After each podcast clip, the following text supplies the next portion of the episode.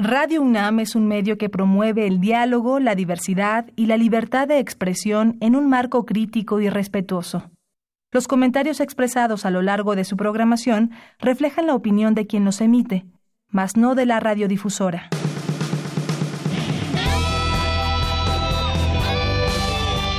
Prisma RU. Relatamos al mundo.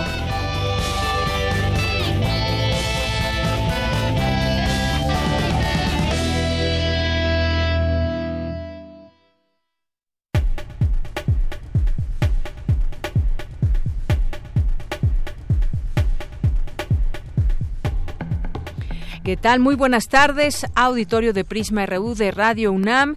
Estamos aquí iniciando el programa y a la vez cerrando juntos esta semana, hoy 5 de abril, la primera semana de abril, y esperemos que nos acompañen hoy también de aquí hasta las 3 de la tarde con mucha información, con entrevistas, secciones, colaboradores y más aquí en esta frecuencia 96.1 de FM. Soy de Yanira Morán y a nombre de todo el equipo, gracias por estar con nosotros en esta sintonía o escucharnos también en cualquier parte del mundo en www.radio.unam.mx. Como siempre es un gusto que estén con nosotros, nos acompañen en esta emisión más.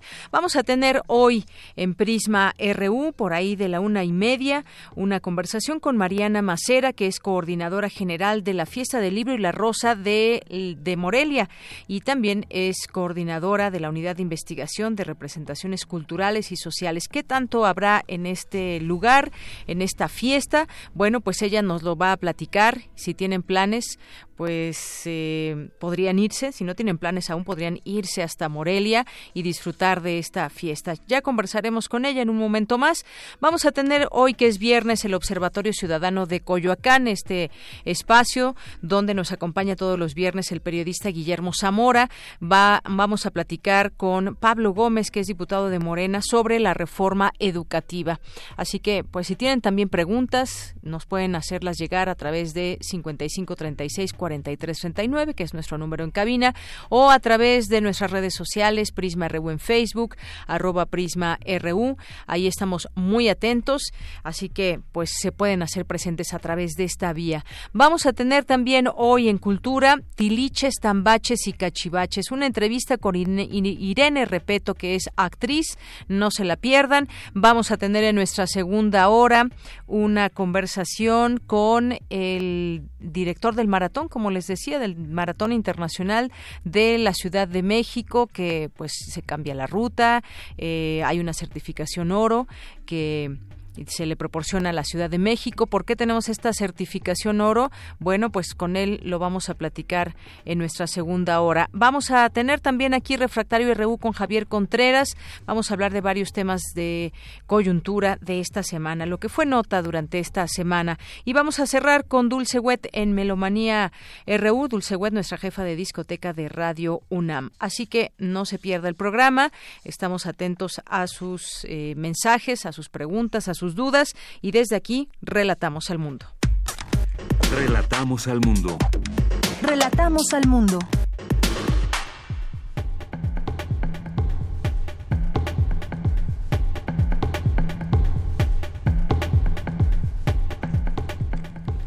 Una de la tarde con siete minutos y en los temas universitarios, en resumen, el próximo 10 de abril se cumple un siglo del asesinato de Emiliano Zapata en la hacienda de Chinameca. Dulce García nos tendrá la información. Analizan en la UNAM diversos aspectos del nuevo gobierno federal. Cindy Pérez Ramírez nos tendrá aquí los detalles. El teórico y sociólogo Manuel Castells imparte conferencia magistral en la UNAM. Más adelante, Cristina Godínez nos tendrá toda la información. Y en los temas nacionales, el presidente Andrés Manuel López Obrador informó que la Guardia Nacional será encabezada por un militar en activo. En otro tema, el mandatario confirmó que están buscando que exista una nueva sala anticorrupción en la Corte, lo que generaría que hubiera cinco nuevos ministros para sumar en total 16. La Cámara de Diputados prepara una reforma laboral que cumpla con las exigencias del nuevo tratado comercial entre México, Estados Unidos y Canadá.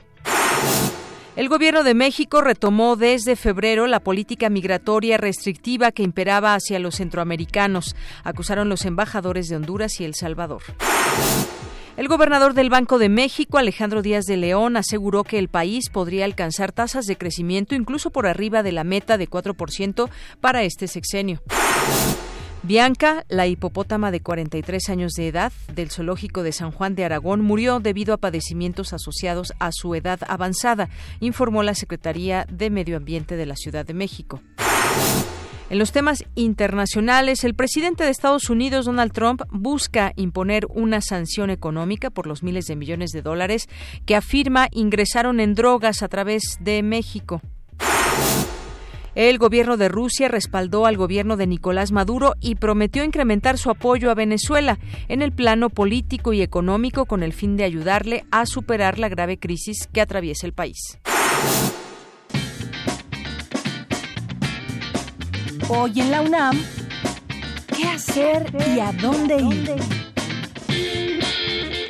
La compañía de danza Apoc Apoc presenta el montaje en código bolero, La Dulce Limerencia, bajo la dirección del coreógrafo Jaime Camarena. Esta es una representación teatral y dancística de un programa de radio emisor de boleros interpretados por la voz, el piano, el cuerpo y la frecuencia de ondas sonoras esparcidas desde una consola bajo la conducción de un locutor reconocido a nivel mundial. La función se llevará a cabo hoy y mañana sábado en punto de las 19 horas en la Sala Miguel Covarrubias del Centro Cultural Universitario. Hoy es el último día de la colecta de víveres en apoyo a las patronas, grupo de mujeres voluntarias de una comunidad en Veracruz que dan alimento y asistencia a migrantes en su paso por este estado. La recolección de víveres concluye hoy, pero aún tienes tiempo. Asiste a la coordinación de orientación escolar de la Facultad de Ciencias Políticas y Sociales de 17 a 20 horas. Tu participación es importante.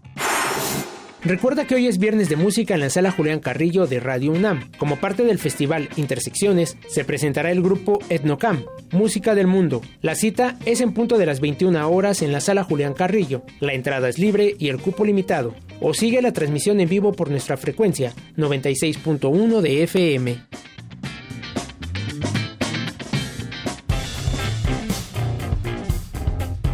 Campus RU.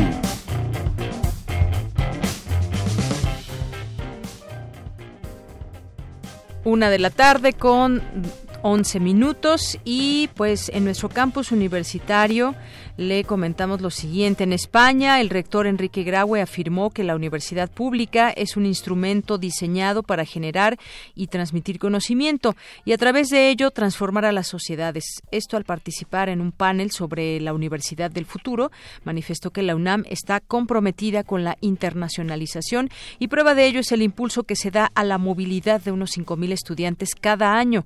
Se refirió igualmente a las sedes que la universidad tiene en nueve países y en varias ciudades de Estados Unidos y Canadá, las cuales han sido fundamentales en su política de internacionalización. Bien, y ahora continuamos con mi compañera Cristina Godínez. El teórico y sociólogo Manuel Castells impartió una conferencia magistral en la UNAM. Adelante, Cristina. Deyanira Auditorio de Prisma RU, buenas tardes en la Coordinación de Humanidades e invitado por el Instituto de Investigaciones Sociales de la UNAM, Manuel Castells dictó la conferencia magistral La corrupción del Estado en América Latina. El catedrático emérito de Sociología por la Universidad de California, Berkeley, dio un adelanto del libro que está por salir y que tiene por título La Nueva América Latina, en el que estuvo trabajando por siete años y que editará el Fondo de Cultura Económica. Castells expresó que en dicho texto aborda el tema de las transformaciones múltiples y comienza con la crisis de los modelos predominantes. La crisis del neoliberalismo y luego el surgimiento del neodesarrollismo y luego la crisis del neodesarrollismo y el surgimiento de no se sabe qué. Entonces, es uno de los temas y hay otros muchos. Eh, el tema, para mí, fundamental de el despertar a fondo y definitivo del movimiento feminista, de las luchas de las mujeres, de la transformación de eh, la conciencia de las mujeres latinoamericanas y, por consiguiente, de lo que transforma todo lo demás, la familia, la sexualidad, la socialización de los niños, la relación eh, al Estado. Es decir, eso está cambiando en todo el mundo absolutamente eh, nuestras sociedades y también en América Latina. En el libro que hizo con el sociólogo Fernando Calderón, también analiza la economía criminal en América Latina, la descomposición de la Iglesia Católica y llega a la siguiente conclusión empírica. Es que en el centro de todas las transformaciones y sobre todo de todas las crisis es la transformación del Estado y sobre todo la corrupción del Estado en todos los países. Un par de excepciones que luego hablaré para acabar en un tono más positivo. La continua desestabilización del Estado y la ruptura de la relación mínima de confianza entre gobernantes y gobernados es esencial. El factor clave en todo esto es la corrupción política. Yo diría que lo que fueron los golpes militares como desestabilización del Estado en el siglo XX es la corrupción del Estado en el siglo XXI. Y hay que tomarlo así y directamente. Por último, como una tragedia calificó el que la democracia liberal en América Latina, por la que se luchó por tantas décadas, se haya vaciado de contenido, esto porque el Estado no siguió las reglas democráticas. De ahí que considere que se deba partir de donde estamos para cambiar dicha situación. Deyanira, este es mi reporte. Buenas tardes. Muchas gracias, Cristina Godínez. Vamos ahora con Cindy Pérez Ramírez. Analicen en la UNAM diversos aspectos del nuevo gobierno federal. Adelante, Cindy. ¿Qué tal, Deyanira? Muy buenas tardes. Te mando un gran saludo a ti y a todas las personas que están escuchando Prisma RU. Durante la mesa redonda, análisis de los primeros 100 días del gobierno de Andrés Manuel López Obrador, realizada en el Centro de Investigaciones Interdisciplinarias en Ciencias y Humanidades de la UNAM, Elvira Concheiro Borges, académica de esa entidad universitaria, señaló que este proceso de desarrollo que vive el país tiene que ver con fuerzas que se confrontan y que defienden distintos intereses. Aquí estamos nosotros metidos ¿verdad? En un sector que se siente privilegiado, que es, no sé si se siente, perdón, más bien es de los sectores privilegiados, que tiene acceso a condiciones que no tiene el 80% de, o 90% de este país, y que también está en la defensa de ciertos intereses y de cierto estatuto y que permite que haya de todo, explica buena parte de su comportamiento frente a gobiernos como ocurrió en América Latina, frente a gobiernos que están viendo por el beneficio social de los más necesitados. Entonces eso es populismo, eso da y nos pone fuera de ese, nos desmarcamos. Somos un una élite que se desmarca de esos procesos y que en general le cuesta mucho trabajo entenderlos, porque nuestra actividad se convierte en una, en una actividad indispensable y fundamental para el salvamento de sociedades tan deterioradas, tan violentadas. Es muy pronto, no hay que apresurar juicios. Yo me la he pasado estos 100 días diciendo, calma, momento, vamos viendo, a ver qué pasa. En tanto, Alberto Asís Nasif, profesor e investigador del Centro de Investigaciones y Estudios Superiores en Antropología Social, CIESAS, refirió que existe un estrangulamiento en las finanzas públicas y que en proceso está el cambio del modelo económico. Vamos a escucharlo. Esta meta de crecer al 4%, de cómo, de alguna manera, se necesita para crecer a este nivel el aumentar la inversión pública, casi doblar la inversión pública. Eh, también un, eh, gobierno ¿no? que, carece de un espacio fiscal suficientemente potente como para hacer los, los cambios. ¿Con, ¿Con qué? Bueno, pues con la necesidad de una reforma fiscal integral que no se ha planteado, que no se quiere hacer, pero que en su lugar hay un estrangulamiento de la administración pública y se anuncia otro, otro recorte, que yo no sé, este, hay, hay, hay por ahí versiones que hablan de las políticas de austeridad, cómo se pueden volver políticas peligrosas la austeridad, ¿no? Este, y que no lo esperaría uno en gobiernos de izquierda. Deyanira, pues sin duda seguiremos escuchando todas las voces de los distintos académicos de la UNAM en torno a esta llamada cuarta transformación. Hasta aquí el reporte. Muy buenas tardes. Gracias, Cindy. Muy buenas tardes. Gracias por este reporte. Vamos ahora con mi compañera Virginia Sánchez. Hoy es viernes y es viernes de Cantera RU, Cantera Universitaria, donde nuestra compañera entrevista a estudiantes, egresados, también de nuestra casa de estudios. Y en esta ocasión nos presenta a Patricia Ábrego, que es la primera egresada de la carrera de arte y diseño de la Inés Morelia. Adelante. Cantera RU.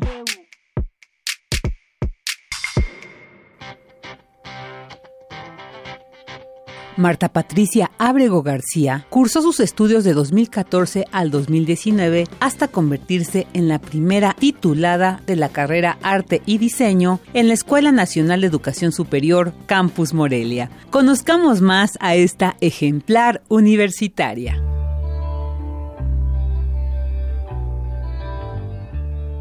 Mi nombre es Marta Patricia Abrego García. Nací el 30 de octubre de 1996 en Morelia, Michoacán. Cuando era niña me gustaba mucho jugar a dibujar. Incluso una vez mi papá me llevó como a recolectar tierrita y traté como hacer unas piecitas de, obvio no de cerámica, pero sí como modelar el barro. Me gustaba mucho jugar a la maestra y no sé, como juegos de calle, pelota, las vas y demás.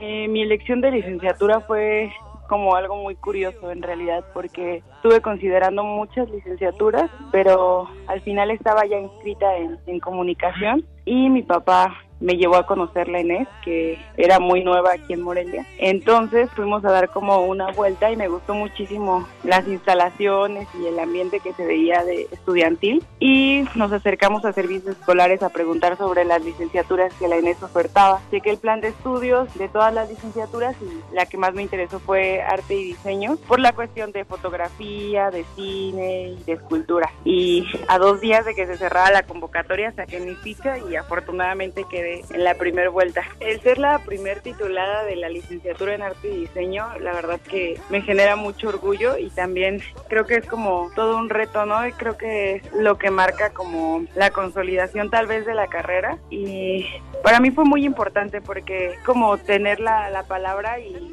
y poder marcarle o señalarle a la licenciatura los cambios que hay por hacer, pero también como reconocerle todo el apoyo y la formación de, de mis profesores. Para mí la verdad que es algo muy satisfactorio y es como un reconocimiento al esfuerzo de mi familia, de mis profesores, de mis amigos y de la UNAM. Mi modalidad de titulación fue ampliación y profundización de conocimientos. Decidí hacerla en diseño industrial en el centro de investigación que está en CEU porque quería abundar un poco en, en este modelado tridimensional y en la funcionalidad tal vez del arte y del diseño. Entonces para mí eh, estudiarla en, el CIDI fue como un reto porque me hacía cuestionarme un poco lo que yo entendía por diseño. Entonces mi modalidad fue esa, el cursar un semestre en una licenciatura afín a la mía, cursando el 10% de créditos de la licenciatura con un promedio de 9. De eso va esta modalidad. Cuando tengo tiempo libre eh, me gusta mucho ver series, escuchar música y nunca tuve tal cual, yo no cursé las materias como de ilustración o que iba de animación eh, bidimensional, pero me interesó mucho la ilustración digital, entonces es lo que me gusta hacer en mi tiempo libre y tal vez leer un poco como de, de cuentos y narrativas. Me gusta la música alternativa, tal vez indie o soul, es como la música que más disfruto escuchar, además de que es muy buena como para no distraerte mientras estás trabajando.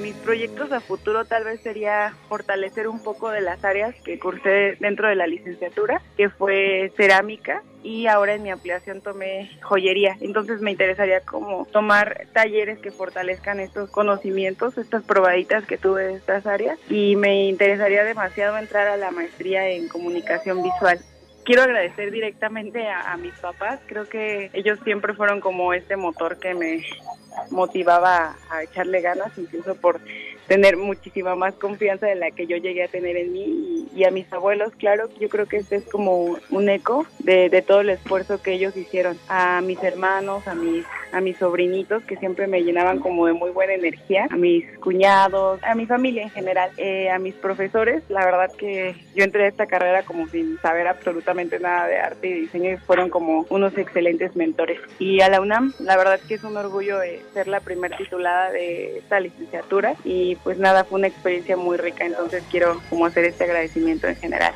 algo que decir, yo creo que siempre es de tener mucho amor a lo que hacemos y tener como los ojos siempre bien abiertos, ¿no? Si estamos conscientes de todo, todos los daños y todos los problemas que hay en la sociedad, pero yo siempre creo que es muy importante como ver más allá de eso. Y sí hay una situación alarmante, pero creo que la pregunta es qué podemos hacer o qué vamos a hacer por todo lo que está sucediendo. Entonces yo creo que, que más que alertarnos es como estar al pendiente de, de qué podemos hacer. Y pues nada, disfrutar mucho de lo que hacemos y algo que me dice siempre mi papá es como, ok, estudiaste esta licenciatura, pero no te vas a dedicar plenamente a esto, ¿no? Sino qué podemos hacer con todo lo que sabemos. Entonces yo creo que, que es esto, siempre buscar como alternativas y ver más allá de todo lo que hay. Para Radio UNAM, Rodrigo Aguilar y Virginia Sánchez.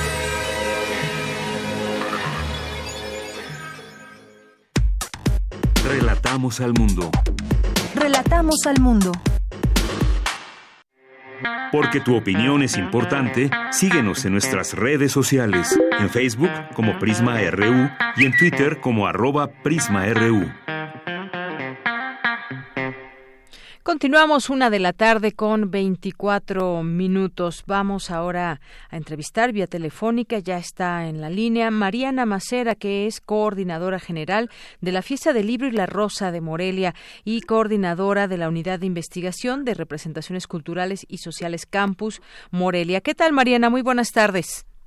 Muy buenas tardes, ¿cómo están ustedes? Pues muy contentos de que nos invites hasta Morelia eh, a partir del día de hoy hasta el 7 de abril. Cuéntanos sobre esta fiesta del libro y la rosa. Muy bien, estamos sí, estamos muy contentos de celebrando hoy la sexta edición de la fiesta del libro y la rosa en Morelia, con que la dedicamos a titulamos Después de Babel y conmemoramos el Año Internacional de Lenguas Indígenas. El título pues recuerda al libro del erudito George Steiner que afirma que lejos de ser una maldición Babel ha resultado ser la base misma de la creatividad humana. Es decir, la diversidad es la que nos une en realidad. En esta sexta edición pues hemos celebrado muchas primeras veces, estamos muy contentos porque tuvimos el apoyo de la coordinación de difusión cultural, vino la maestra Socorro Venegas, directora de fomento de publicaciones, tenemos eh, el apoyo también de la, sobre todo y fundamental de la Sí, ahí como que perdimos la comunicación. Y por supuesto las secretarías de, Cultura del Estado de Michoacán y del Ayuntamiento de Morelia. Muy bien. En este en esta participarán, esta fiesta son tres días, del 5 al 7, y se celebra en Morelia y al mismo tiempo en Jiquilpan, donde está la unidad de estudios regionales también de la Coordinación de Humanidades. En este momento eh, vamos a celebrar el primer día, se lo dedicamos a la ciencia, el segundo a la literatura y a las lenguas, y el tercero a los niños y a la literatura juvenil. El primer día vamos eh, festejamos ya pasó la conferencia de la doctora María del Coro Arismendi que habla sobre la conservación de los de los colibríes como importancia de polinizadores y su preservación que impacta en la en la naturaleza. Vamos a hablar con astrónomos Anaí Caldú y Bernardo Cervantes sobre las letras y los números. Vamos a hablar sobre ecotecnias y bioenergía con Omar Macera Vamos a hablar con el director del Instituto de Investigaciones eh, de Ecosistemas y Sociales de Alejandro Casas, quien va a resaltar la importancia de los saberes aportados por los pueblos originarios. Los días 6 y 7 contaremos con presencia de los escritores Rosa Beltrán y Francisco Hinojosa, quienes van a recordar eh, las mujeres que importan. Habla Rosa, Beltrán, eh, una gran escritora, y Francisco Hinojosa, quien todos conocemos como un distinguido escritor de literatura infantil y juvenil, nos va a hablar de Inventando Palabras, que él lo considera como lo más importante y más divertido de escribir cuentos para niños, es la invención de las palabras. También estará Federico Navarrete presentando sus novelas, eh, En busca del códice perdido, y esta, en esta fiesta tuvimos, tenemos dos invitados, a la doctora Aurelia Vargas como directora de la Biblioteca Escritorum Grecorum y Romanorum Mexicana, que celebra los 75 años de su fundación, y al escritor Vicente Quirarte, quien presentará eh, un libro en eh, mañana en eh, a las el, el 6 de abril. Muy bien. Bueno, pues esto es parte de lo que podremos disfrutar en esta en esta fiesta que pues es una actividad muy importante que se dedica a promover y a fomentar la lectura y los eh, libros, por supuesto, y tendrá, como nos dices, muy buenos invitados. Estará también, eh, pues, a mí me gusta esta parte donde se señala que las manifestaciones científicas son parte esencial también de las expresiones culturales y qué mejor que estas eh, promover la lectura a través de estas pláticas, estas conversaciones, estas presentaciones del libro. Yo creo que si alguien se mete a la página también podrá encontrar a detalle todas estas actividades y además, bueno, quienes nos están escuchando allá, pues no se lo deben de perder de cajón, pero quienes nos están escuchando en otros lugares, quizás, ¿por qué no planear un, este fin de semana a Morelia para disfrutar de esta fiesta del libro y la rosa? Exacto, es una invitación, como dices tú, las ciencias y las humanidades juntos celebran a las lenguas y para nosotros invitarlos a que vengan, en realidad estamos en la calzada eh, de San Diego, que es una de las más bonitas de Morelia, celebrando de modo con todos los talleres, los conservatorios, eh, los conversatorios, perdón, y un, vendrá un titiritero muy reconocido que es Tony Zafra. En realidad es la fiesta de la palabra.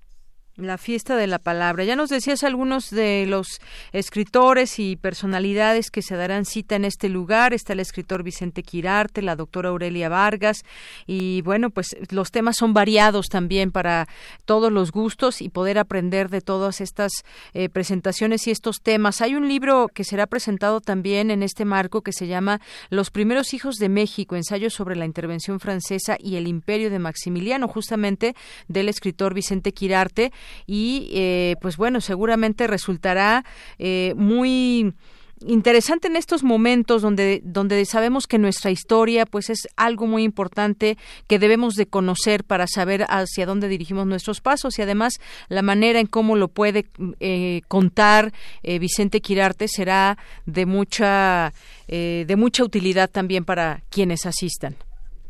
Exactamente. Nosotros Vicente Quirarte ya es un escritor invitado en varias ocasiones y nos da muchísimo gusto que venga con nosotros a compartir justamente, como dices, la importancia de este libro que ahora estamos reflexionando sobre nuestra historia.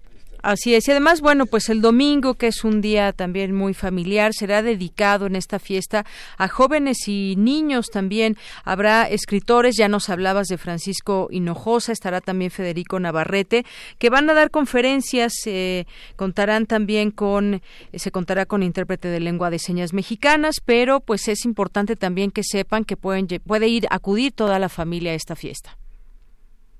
Exactamente, justamente esto de los talleres, de los conciertos, presentaciones, queremos que sea una fiesta para todos, para todas las edades y que esté que, y para todos los gustos, como tú también mencionabas, ¿no? Ciencia, literatura, lenguas, artistas, académicos, escritores, en fin, que sea una celebración.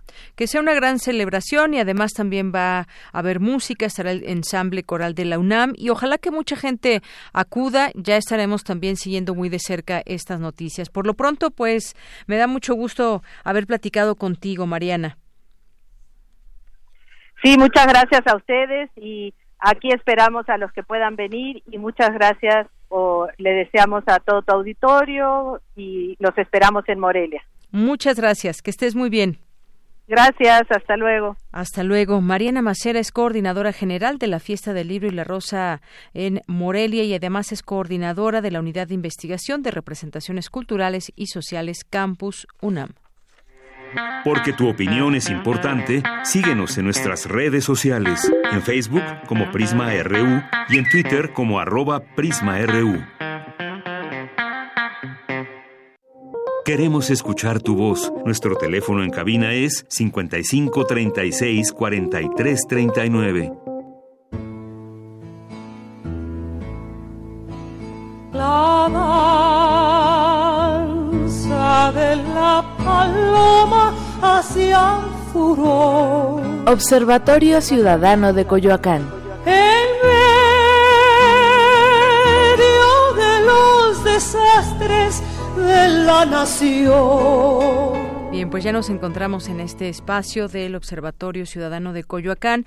Nos acompaña, como siempre, el periodista Guillermo Zamora. ¿Qué tal, Guillermo? ¿Cómo estás? Bien, eh, Deyanira, muchas gracias. Bien, pues hoy vamos a platicar, Guillermo, vía telefónica con el diputado Pablo Gómez.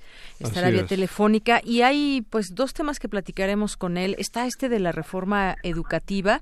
Ya escuchaba por la mañana leía que el presidente de la Junta de Coordinación Política, Mario Delgado, pues pide a los maestros de la sección 22 que eh, pues ya les permitan dictaminar la reforma educativa. Sabemos que han habido algunas manifestaciones, incluso el día de hoy hay un contingente aquí en la Ciudad de México que se está manifestando pues en torno a esta reforma. Le damos la bienvenida, ya está en la línea telefónica el diputado el diputado Pablo Gómez. ¿Qué tal, diputado? Muy buenas tardes.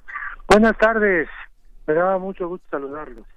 Muchas gracias. Bueno, pues preguntarle eh, en principio sobre esta reforma educativa que ya los días anteriores, varias semanas atrás, se ha estado discutiendo, se han sentado a la mesa autoridades del ámbito federal con maestros de la CENTE, los dirigentes, y sin embargo todavía, todavía están estas manifestaciones. ¿Qué es lo que va, podría suceder en los próximos días? ¿Negocian o negocian? Bueno, esta es una negociación un poco complicada porque pues, se quiere evitar la confrontación, se quiere evitar la, pues, todo lo que ha sido tradicionalmente en nuestro país esta clase de, de discusiones, digámoslo así. ¿no? En realidad el, el asunto básico está resuelto, o sea, el sistema de evaluación que se estableció y que todavía está vigente en la Constitución, eh, que es una evaluación punitiva, es una evalua- evaluación persecutoria, diferenciadora también del magisterio, que genera la competencia, este va a ser sustituido por un sistema que de, de digamos de selección de otro tipo, ¿no? Y esto va a estar establecido en una ley una ley que se hará después de la reforma constitucional. Entonces el el punto aquí pues es que el- los maestros de la gente, pero no solo ellos,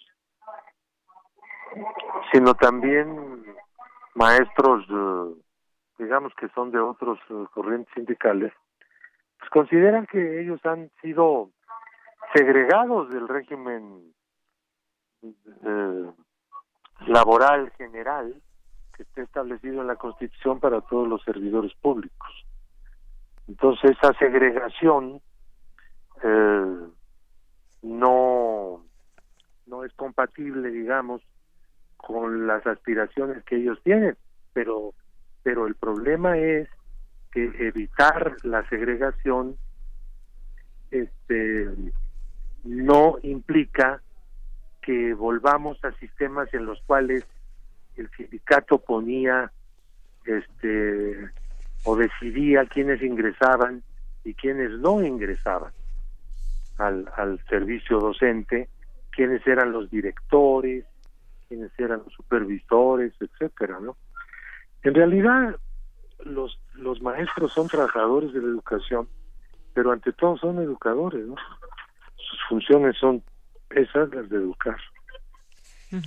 Y yo creo que entonces hay que buscar pues, el equilibrio preciso, exacto, entre su carácter de trabajadores eh, con sus derechos laborales y su carácter de educadores que reclama, digamos, una condición especial, que no puede ser el estarlos eh, supervisando, vigilando o confrontando unos con otros, sino el, el de estar juntos, pues elevando el nivel de la enseñanza, este, todo lo que se pueda, eh, y con todo el apoyo administrativo del Estado, ¿no? Así Porque es. esa es su obligación. Y en principio, diputado, ellos lo que pedían o lo pedían desde hace antes que iniciara este sexenio, desde el anterior, señalaban que se abrogara, como lo dijo también el presidente. Y bueno, ellos dicen que no hay cosas que todavía prevalecen de lo que estaba en la reforma educativa anterior y que ellos piden que se abrogue de manera completa. ¿Qué está en juego en todo esto? Porque se hablaba, por ejemplo, del control de las plazas. Hay varias cosas en las que no se han logrado poner de acuerdo. ¿Cuál es, digamos, el centro de todo esto? El control de las plazas. Pero entonces, ¿cómo vamos a, a poner a salvo los derechos laborales de los trabajadores con los derechos sindicales?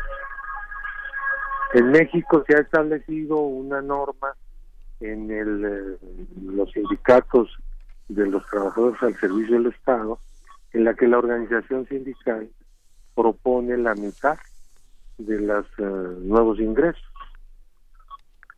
Entonces, ¿cómo hacemos para hacer una excepción sin agredir, digamos, al magisterio? Ellos no lo están reclamando. Ellos dicen, bueno, elimínenlo para todos los sindicatos. Bueno, eso no sería mala idea, pero no es en este momento el tema que estamos discutiendo, ¿no? Sí, claro, no, no es el tema que estamos discutiendo. No, pues en este momento no. No, no el, el, la relación laboral entre los um, trabajadores en general al servicio de los poderes de la Unión y dichos poderes de la Unión. En este momento no estamos discutiendo eso. Estamos, estamos discutiendo abrogar una reforma y establecer bases nuevas en la Constitución. Estamos estableciendo cosas tan importantes como la obligación del Estado de impartir educación superior, que había sido eliminada en la época de Cedillo. Tan importantes como que la educación superior será gratuita en todos sus niveles, al igual que la educación media superior y la educación primaria y secundaria y toda educación que imparte el Estado, cosa que habían eliminado esa, ese carácter obligatorio. Estamos discutiendo cuestiones muy importantes como la obligación del Estado de financiar no solamente directamente las escuelas, sino también pues una parte del gasto de las familias. Sí. ¿No? Claro. Porque resulta que las las eh, familias en México son muy pobres, no pueden sostener como en otros países la parte que les corresponde del gasto educativo. Por eso, entonces el Estado tiene que hacerse cargo, ¿no? Si es que queremos que un porcentaje cada vez mayor de jóvenes esté dentro de la educación superior. De lo contrario, seguiremos pues en los niveles completamente mediocres, los más bajos del mundo para países del tamaño y dimensión económica de México. Estamos verdaderamente en la ruina en, esas materias. Entonces, también se está haciendo una una este reforma para eso, para resolver esas cuestiones no solamente para resolver un conflicto que pues siempre va a estar además porque creo que no se va a resolver así de, a la primera no vamos a ir buscando la manera de conciliar los derechos laborales de los trabajadores de la educación con los derechos y las obligaciones académicas de los educadores. Bien, eh, diputado. Es, una cosa muy compleja. Es, muy complejo y bueno, al final de cuentas también hay una expectación muy grande de parte, pues, de toda la población en, general, sobre todo, pues, también de muchos padres de familia. ¿Qué va a suceder? Todavía no se llega a un acuerdo y cómo se va a mediar, a diferencia de otros momentos como el gobierno anterior que finalmente la aprobó y pues se habla de que dejaron fuera la opinión de muchos o de los maestros y entonces se vino pues una escalada de, de manifestaciones y demás. Ya eh, esperemos que no se pierdan clases en próximas eh, el ciclo escolar y que todo esté para bien, pero vamos a ver, todavía no está todo dicho y pues vamos a pasar también a otro tema del cual quiere platicar Guillermo Zamora, si te parece bien. ¿Cómo no? Con mucho gusto. Pablo, te saludo. Mira, eh, también tenemos informes de que la próxima semana eh, va a ser eh, aprobada la reforma laboral y parece ser que también esto es debido a la advertencia de la presidenta de la Cámara de Representantes de Estados Unidos, Nancy Pelosi, que sostuvo antier que si México no modifica su legislación laboral no se firmará el tratado comercial entre los dos países. ¿Cuál es tu opinión? Bueno, las declaraciones de, de la speaker del Capitolio no no están vinculados con el esfuerzo que nosotros estamos haciendo para aterrizar la reforma laboral. Imagínate, la reforma laboral ya tiene años. La Constitución fue modificada hace años. Lo que pasa es que ha habido dificultades internas que nada tienen que ver, digamos, con las relaciones comerciales con Estados Unidos, o muy poco, eh, pero no en el sentido que se ha venido señalando, y que pues este, tienen que aterrizar. Y al aterrizar, pues vamos a tener que, que pues que, que, hacer un rompimiento, digamos, ¿no? Tenemos que romper, por un lado, las estructuras tripartitas de conciliación y arbitraje. Tenemos, por el otro lado, que acabar con las estructuras sindicales en dos tipos. La estructura sindical de protección, que es pseudo sindical, es un fraude, no es un sindicato, sino es la venta de contratos de protección, que hay que acabar totalmente con eso. Que por una parte y por el otro lado, el, el, charrismo sindical. ¿Y cómo acabar con todo eso? El sistema antidemocrático, el sistema que no es independiente, etcétera, etcétera, ¿no? Entonces, eso es lo que va a reflejar esta ley. Oye, ¿y el PRI y el PAN están de acuerdo en esto? Pues este es lo que no está claro. Porque lo que salió es que sí, que sí estaban ya de pues acuerdo. Las cosas se aclaren bien, ¿verdad? en los parlamentos, pues, este, hay cosas que se, hay procesos de discusión que se inician, pero que no saben usar. y, y, muchos partidos pues no dicen todo lo que piensan desde un principio, ¿no? Sino que lo van diciendo poco a poco. Y ya cuando se acercan las cosas, pues ya se busca la manera de pues ir contra el reloj y entonces obtener pues, mejores condiciones de negociación, ¿no? Creo que eso no solo es un fenómeno mexicano, yo lo he visto en todo el mundo. Así es. Sí. Sí, sin embargo, digo, sí es posible que se apruebe la, próxima semana. Bueno, eso quisiéramos nosotros, pero no te lo puedo garantizar.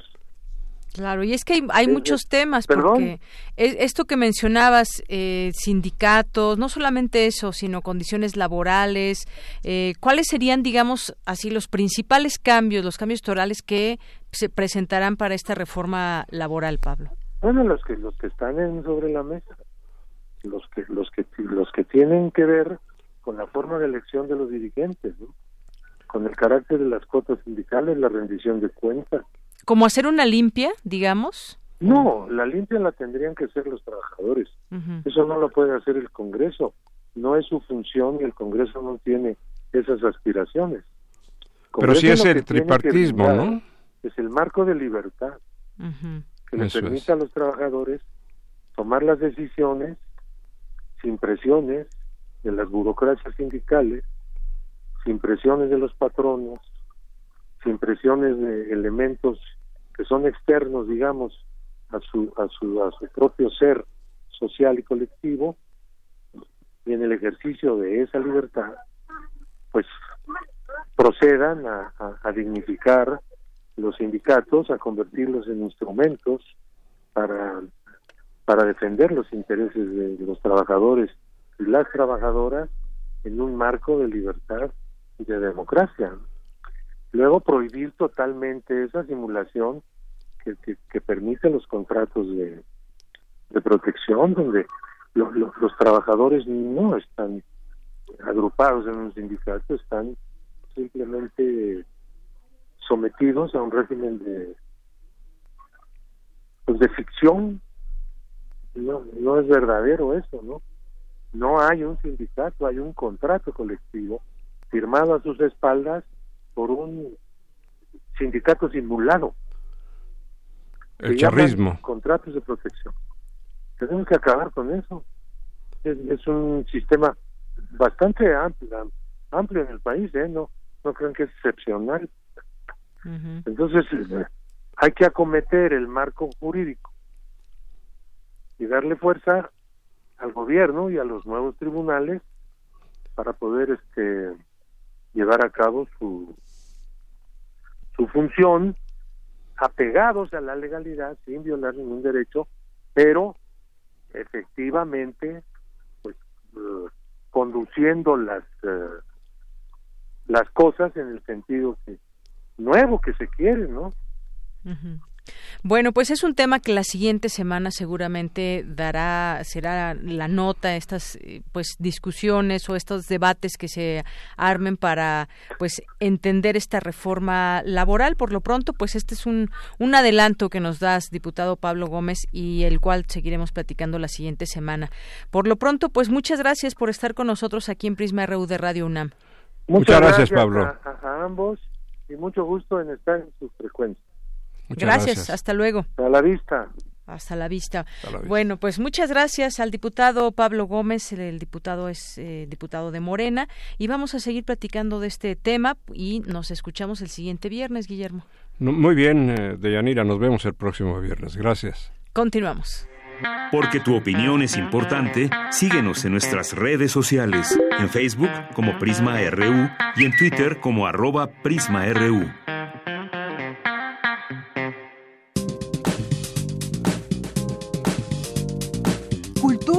RU.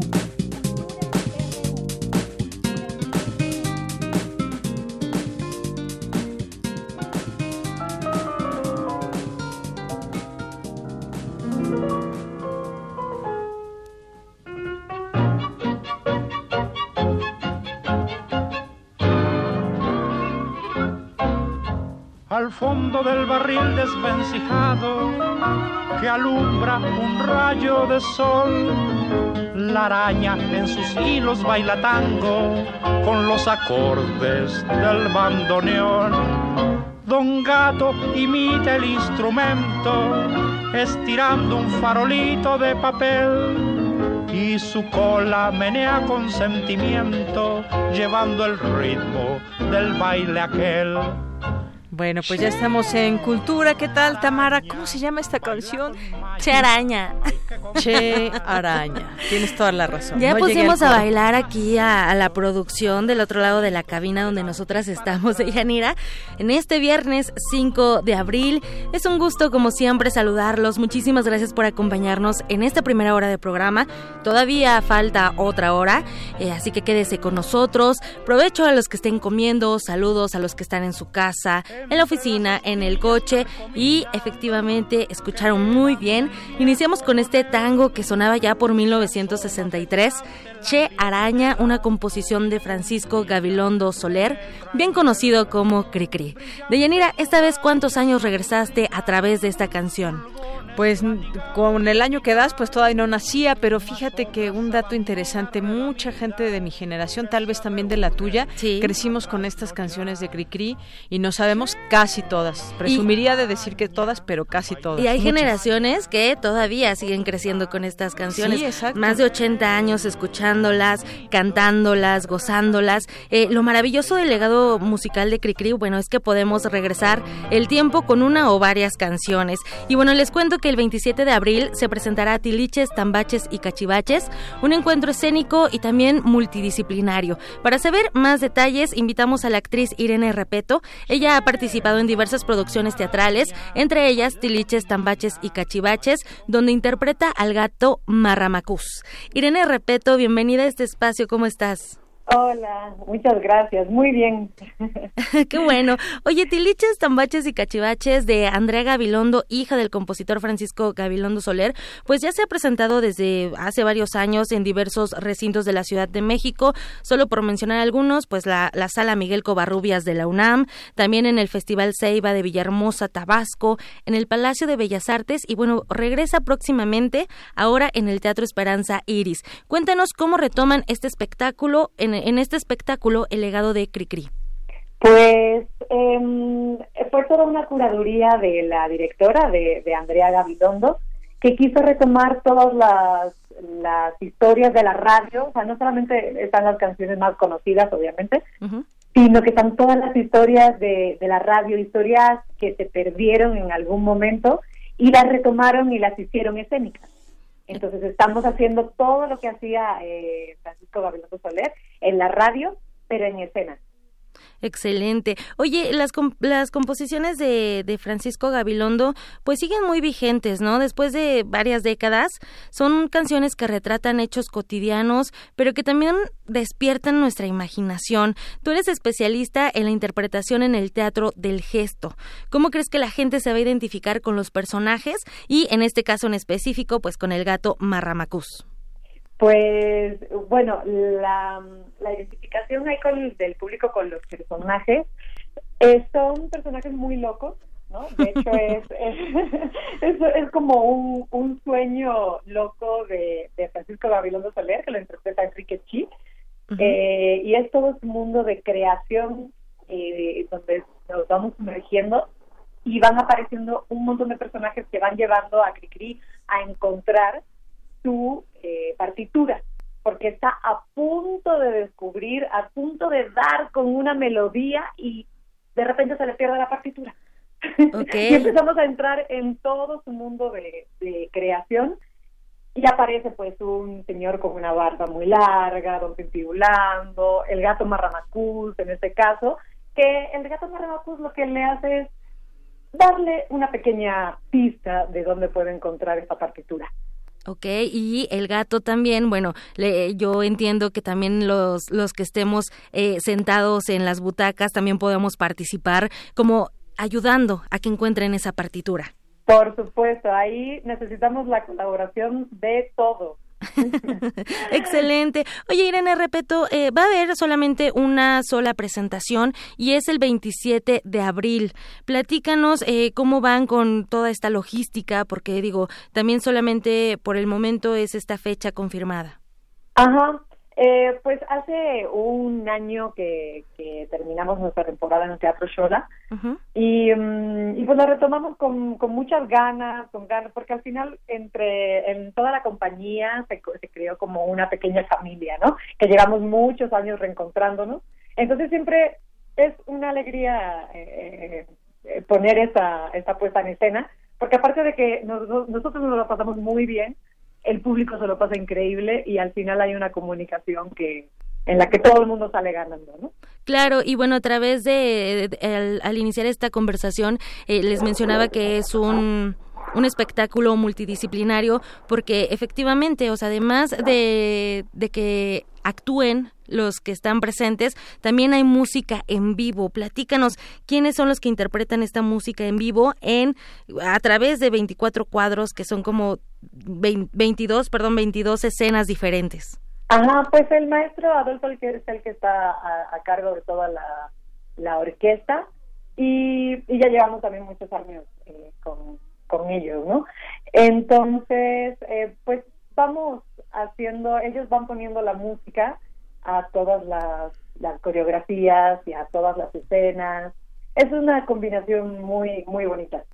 Excelente. Oye, pues sí, eh, ya lo comentábamos, Deyanira, eh, generaciones crecieron, crecimos, siguen creciendo con estas canciones, escuchándolas en, en la radio primero, después en la televisión, y creo que ahora es un muy buen pretexto para acercarnos a Tiliches, Tambaches y Cachivaches el próximo 27 de abril en el Teatro de la Ciudad Esperanza Iris. Irene Repeto, pues esperemos que esta presentación tenga mucho auditorio para que vayan y disfruten, también como pretexto de el Día del Niño, ¿no? Exactamente, sí, justo hicimos que coincidiera ahí para que todo el mundo pueda pueda asistir y celebrar. Excelente. Y para la gente que nos escucha, ¿dónde más podemos eh, tener más información? Pues en la página de Facebook, que es eh, Cricri, Piliches, Tambaches y Cachivaches, ahí pueden encontrar la información, sobre todo de las siguientes fechas que se van a confirmar dentro de poco. Claro. Para que puedan ver, y si no, pues ya le estamos esperando ahí en el Teatro de la Ciudad. Excelente. Y si no, también cricritiliches.mx, que es la página oficial. 27 de abril a la una de la tarde, Teatro de la Ciudad de Esperanza Iris, allá en el número 36 de la calle Donceles. Irene, repito, muchísimas gracias por platicarnos un poco de lo que, de lo que va a ser de las travesuras del gato Marramacús. Muchas gracias a ustedes. Gracias, hasta luego. Hasta luego. Y bueno, ya para finalizar, hoy inicia el programa Bailemos, convocado por el Centro de Producción de Danza Contemporánea y donde participan la Compañía Nacional de Danza del Imbal, el Taller Coreográfico de la UNAM, Danza Capital, Compañía de Residencia Artística del Centro Cultural Olin Yolistli, también la Compañía Juvenil de Danza Contemporánea de la UNAM, Danza Visual y el CEPRODAC. Y bueno, este evento se llevará a cabo en el Teatro de la Danza Guillermina Bravo, ubicado dentro del Centro Cultural del Bosque, eh, en Paseo de la Reforma, atrás de Auditorio Nacional. Hoy viernes, sábado y domingo a las 8, 7 y 6 de la tarde respectivamente. Y si quieren disfrutar de la propuesta dancística de cada compañía, tenemos dos pases dobles para mañana a las 7 de la noche y dos pases dobles para el domingo a las 6 de la tarde. Eh, son cortesías, eh, los ganadores tienen que presentarse 30 minutos antes en la mesa de relaciones en la mesa de cortesías del teatro y pueden llamar al 55 36 43 39. Va más lento por si no, no alcanzaron a anotarlo. 55 36 43 39 para que se vayan a este encuentro dancístico. Y bueno, ya me despido. Que tengan una excelente tarde, un excelente fin de semana. Muchísimas gracias por acompañarnos. Gracias, Tamara. Y vamos a irnos al corte con. Eh, no, ya no con música, ¿verdad? Bueno, nos vamos al corte y regresamos a la segunda hora de Prisma RU. Prisma RU. Relatamos al mundo.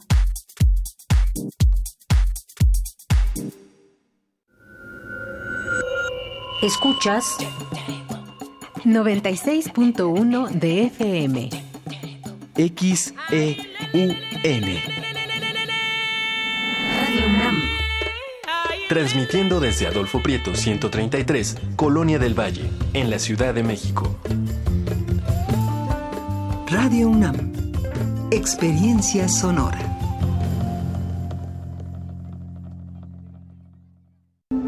Te invitamos al curso El arte prehispánico. ¿Es arte? Hola, soy María Teresa Uriarte. Me gustaría mucho invitarlos a que participen conmigo a ver si el arte prehispánico es arte o no. Imparte la doctora María Teresa Uriarte. Teresa Uriarte. Sala Carlos Chávez del Centro Cultural Universitario. Los días 8, 9, 10 y 11 de abril, de las 17 a las 19 horas. Informes al 5622-7070, 5622-6605 o en www.grandesmaestros.unam.mx. El cupo es limitado. Inscríbete ya. Invita al programa Grandes Maestros de Cultura UNAM. El PT seguirá de tu lado. Fue mucha la confianza depositada en el Partido del Trabajo, la cual se traducirá en respetar y honrar el mandato del pueblo. El cambio que tanto anhelamos. Asumamos juntos el reto que representa la nueva etapa de México. Participa, acércate al Partido del Trabajo. Vamos a cumplir lo prometido. No te vamos a fallar. El PT está de tu lado. Disfruta esta temporada de calor, pero cuídate. Toma agua aunque no tengas sed. Come alimentos frescos y procura estar a la sombra. Protégete con ropa holgada de manga larga, bloqueador solar y sombrero o gorra. Si te sientes mareado o confundido, con dolor de cabeza o la piel muy reseca o caliente, ve al médico. Puede ser un golpe de calor. El calor es vida, siempre con precaución. Sistema Nacional de Protección Civil. ¿Quiénes hacen la ciencia? ¿Cómo se suma la ciencia a las soluciones de los problemas iberoamericanos? Científicos, investigadores y académicos de Iberoamérica hablan de los avances en ciencia, tecnología e innovación que inciden en nuestra vida. La ciencia que somos. Iberoamérica al aire. Viernes a las 10 y media de la mañana. 96.1 de FM. Retransmisión, domingos a las 9.30 de la mañana por el 860 de AM. Radio UNAM. Experiencia sonora.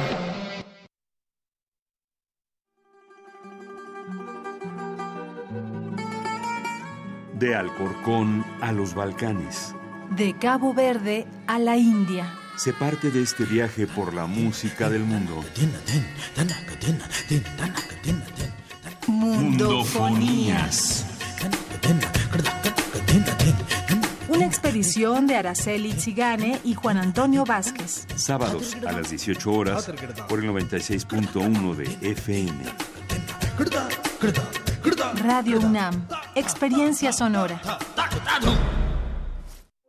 Queremos escuchar tu voz. Nuestro teléfono en cabina es 55 36 43 39. Mañana en la UNAM, ¿qué hacer y a dónde ir? La Casa del Lago te invita a disfrutar de Micropreceptos, concierto inmersivo, con la participación del músico Iván Naranjo, quien desarrollará obras de música electrónica multicanal recontextualizadas en un set con elementos de improvisación. La cita es mañana, sábado 6 de abril, en punto de las 13 horas, en el espacio sonoro de la Casa del Lago en Chapultepec. La entrada es libre y el cupo limitado. Recuerda que aún puedes visitar Cabello, borrador para una exposición sin título, de la artista Elena Cabello. Esta exposición muestra cómo se vivía el feminismo de los años 70 a los 90. Asista a la Galería del Museo Universitario Arte Contemporáneo mañana sábado y domingo de 10 a 18 horas. La entrada general es de 40 pesos. El taller coreográfico de la UNAM te invita a disfrutar de su temporada número 101, con los montajes Gaspar de la Noche y Cuarteto en Fa de Gloria Contreras, y el estreno de La Migración del Amor de Yasmín Barragán. Asista a la función el próximo domingo en punto de las 12.30 del día en la Sala Miguel Covarrubias, en el corazón del Centro Cultural Universitario. Para Prisma RU, Daniel Olivares.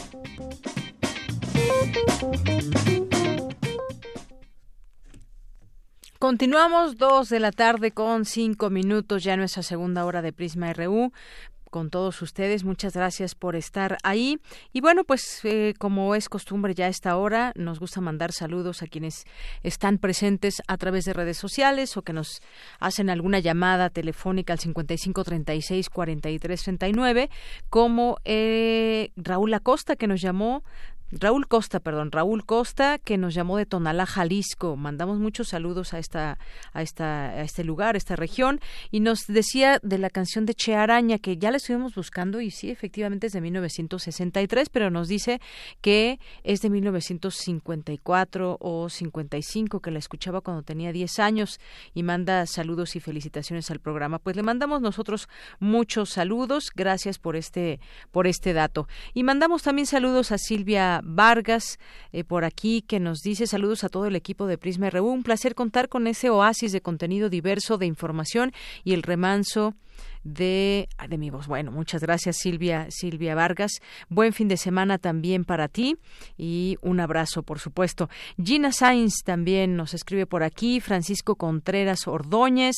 Eh, Paloma G. Guzmán también, gracias por la recomendación y se refiere a Cricri Tiliches, esta entrevista de hace unos momentos. Gracias Paloma. También El Zarco que nos dice, por aquí, bueno, nos manda un GIF para nada más para pasar lista. Bueno, pues ya pasamos lista contigo, Ike Tecuani. Arfaxado Ortiz, le mandamos saludos. Gilberto, a Gerard Contreras, que nos dice si se vuelven gratuitas las universidades públicas, como dijo Pablo Gómez, ¿qué impacto tendrá sobre su autonomía, sus legislaciones? Saludos. Pues sí, temas que deberemos seguir platicando en este espacio. Gracias por este comentario. Sitli, Milton Chávez Gasca, Saúl Ibarra, Alejandro Vázquez, eh, Danza Dance ORG, Francisco Pacheco, que también nos escribe. Nuestros amigos de Fundación UNAM le mandamos, les mandamos muchos saludos.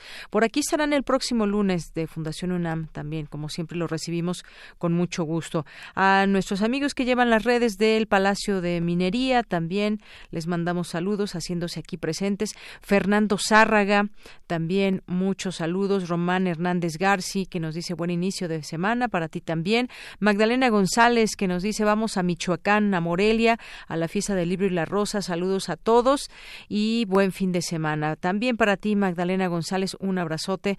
Mirs, Fabián Martínez, editorial Enequén, muchas gracias. Eh, Alejandro Toledo también. Olmo Balam, a nuestros amigos de la Biblioteca Nacional, Luis Ángel Jara. También un placer escucharnos. Muchas gracias, Luis Ángel. Gracias por tu sintonía. También un placer que nos estés sintonizando. Iván Vladimir, la Inés Morelia, Unidad Morelia, también donde se llevará a cabo en esta, en esta ciudad eh, la fiesta del libro y la rosa. Jost Adriana Villegas también, Godínez 4 punto, Venadito 2185, la Casa Universitaria del Libro. Bueno, pues hoy sí muchas personas que están aquí presentes. Efraín, Mario A.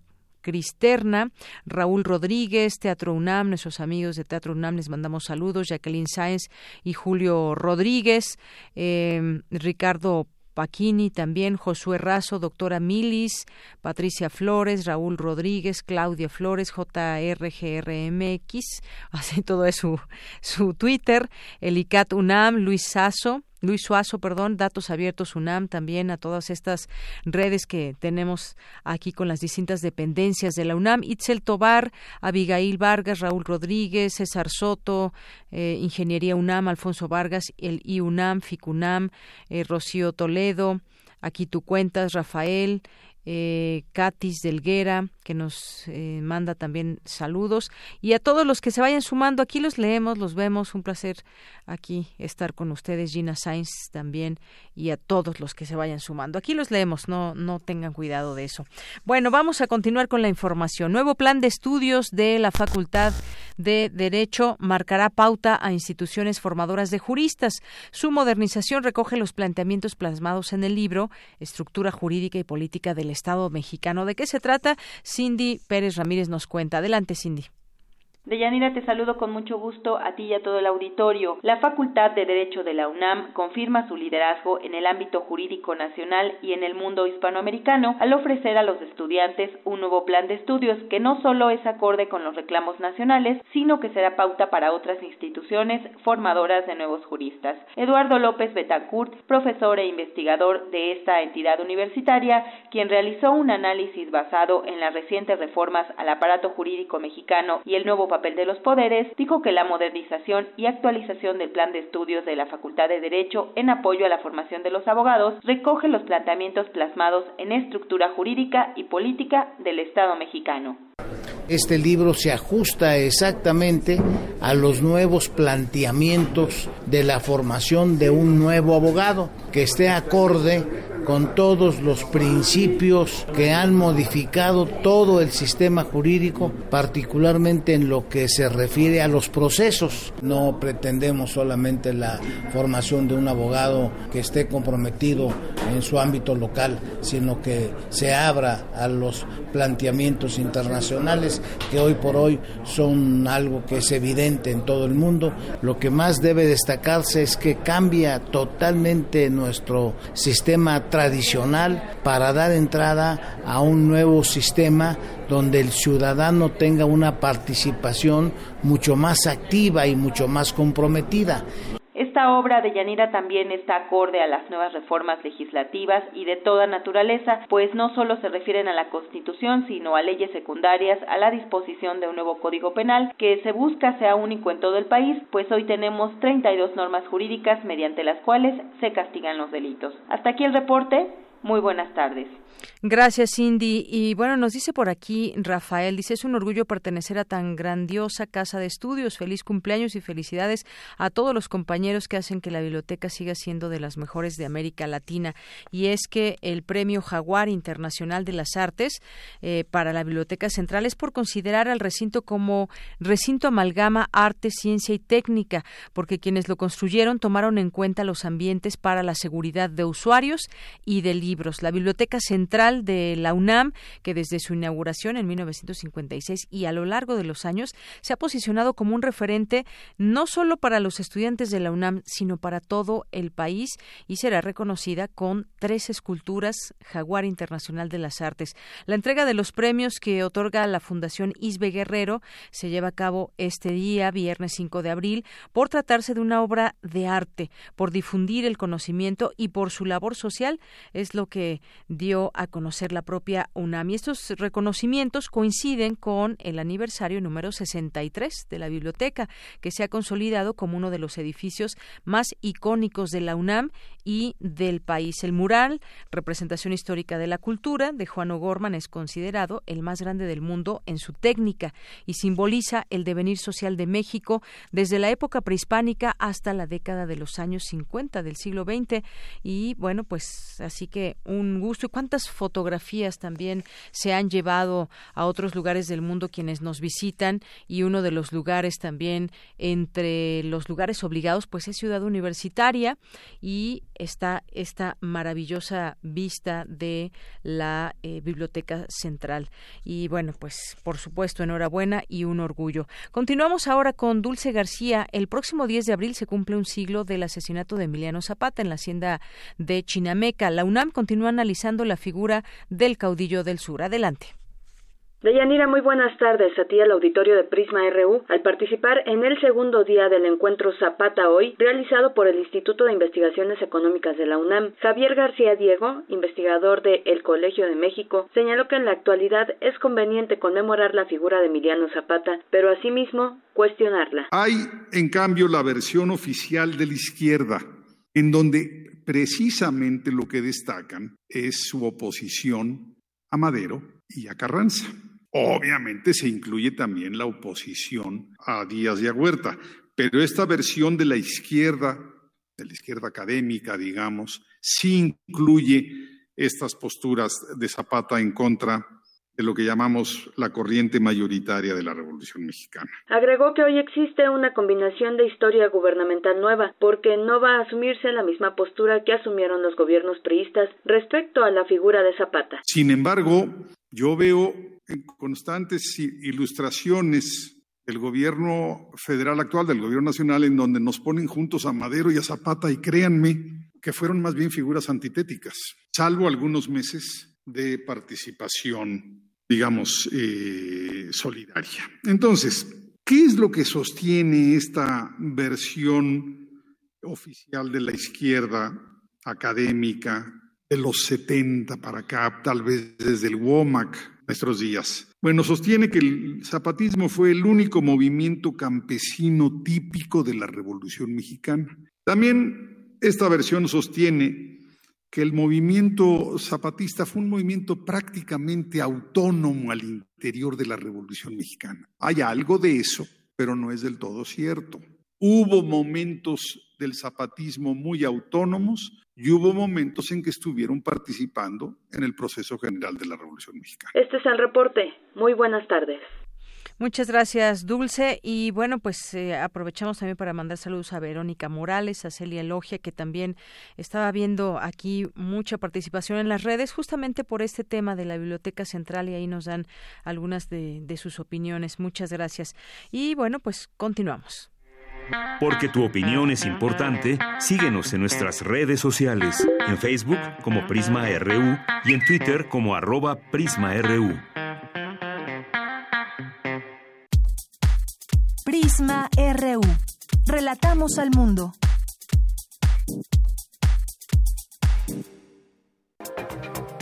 Internacional RU. Mañana se cumplen 25 años del asesinato del presidente de Ruanda, Juvenal Habyarimana, de la etnia Hutu, que desencadenó el peor genocidio cometido en África. El genocidio ruandés causó la muerte de entre 80.000 y un millón de personas. Habla el escritor Charles Jabonimana sobre su libro Yo, el último Tutsi. ¿Qué es la comunidad internacional? Las Naciones Unidas, el Consejo de Seguridad, grandes potencias como Francia, que estaba en Ruanda. Francia colaboró con ese régimen que perpetró el genocidio, antes y durante el genocidio, e incluso después, porque les proporcionó armas, entrenó a militares y a milicianos. ¿Es esa comunidad que está en la sede de la ONU en Nueva York la que va a tomar una decisión? ¿Ese que entrenaba para matar es el mismo que va a detener a los asesinos? Eso es un problema. Fue por eso que el Frente Patriótico ruandés decidió combatir, detener a esa gente y derrocarlos. La Cámara de Representantes de Estados Unidos quiere presentar una demanda para bloquear las transferencias de dinero decretadas por el presidente Donald Trump para financiar un muro en la frontera con México. La transnacional Boeing admite sus errores. Dennis Muhlenberg, máximo ejecutivo de la compañía estadounidense, reconoció la similitud entre los fallos técnicos que afectaron a los aviones 737 MAX accidentados y el autovolumen de trabajo de los pilotos. Parece que en ambos vuelos el sistema de control conocido como MCAS se activó en respuesta a una información errónea del ángulo de ataque. Como nos han dicho los pilotos, una activación errónea de la función del MCAS puede sumarse a un entorno que ya de por sí supone una alta carga de trabajo. Es nuestra responsabilidad eliminar este riesgo y lo asumimos. Sabemos cómo hacerlo. Una unidad de aire acondicionado fue la causa principal del incendio que destruyó el Museo Nacional de Brasil y sus casi 20 millones de piezas. El gobierno de Nicolás Maduro difundió el cronograma de racionamiento eléctrico que se aplica en Venezuela, según el cual los ciudadanos se quedarán sin luz al menos 18 horas por semana. 21 colectivos iniciaron una movilización que ha pasado por varias ciudades europeas. El objetivo es llegar a la Corte Penal Internacional en La Haya para denunciar el asesinato sistemático de líderes sociales y defensores de derechos humanos en Colombia. Habla el senador Gustavo Bolívar. Hemos presentado un documento con las cifras de muertos de líderes sociales asesinados en Colombia, que este año es de 29, desde la posesión del presidente Duque son 135 y desde que se firmó el acuerdo de paz con la las FARC, eh, la cifra es de 462 líderes sociales asesinados. Lo que pretendemos es que la Corte Penal intervenga e investigue de oficio lo que está sucediendo en Colombia. No creemos ya en la justicia colombiana. Con audios de Radio Francia y Telesur, las breves internacionales con Natalia Pascual. Porque tu opinión es importante, síguenos en nuestras redes sociales, en Facebook como Prisma RU y en Twitter como arroba PrismaRU. Me da mucho gusto recibir esta tarde aquí en Prisma RU de Radio UNAM a Javier Carballo, quien es director del Maratón de la Ciudad de México. ¿Qué tal, Javier? Muy buenas tardes. Deyanira, muy buenas tardes. ¿Cómo estás? Gusto saludarte a ti y a todo el auditorio que nos escucha. Gracias, Javier. Bueno, pues quisiéramos platicar de esta presentación ya del maratón para este año que se llevará a cabo en agosto. Hay cambio de logo y hay cambio de ruta además. Platícanos sobre esto que tendremos este año para el maratón. Pues sí, Deyanira, definitivamente este año la Maratón de la Ciudad de México Tempel viene con dos grandes cambios, los principales que es el cambio de imagen, el logo, como bien comentaba, y el cambio de ruta.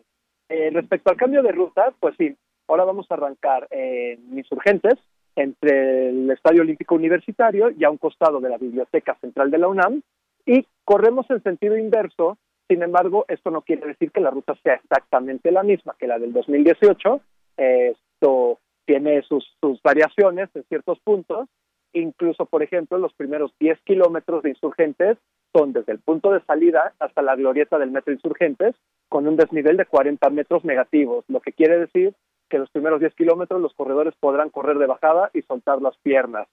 luego, a mitad de la carrera, entramos en la zona de Polanco, bueno, de Chapultepec, de Polanco, Reforma.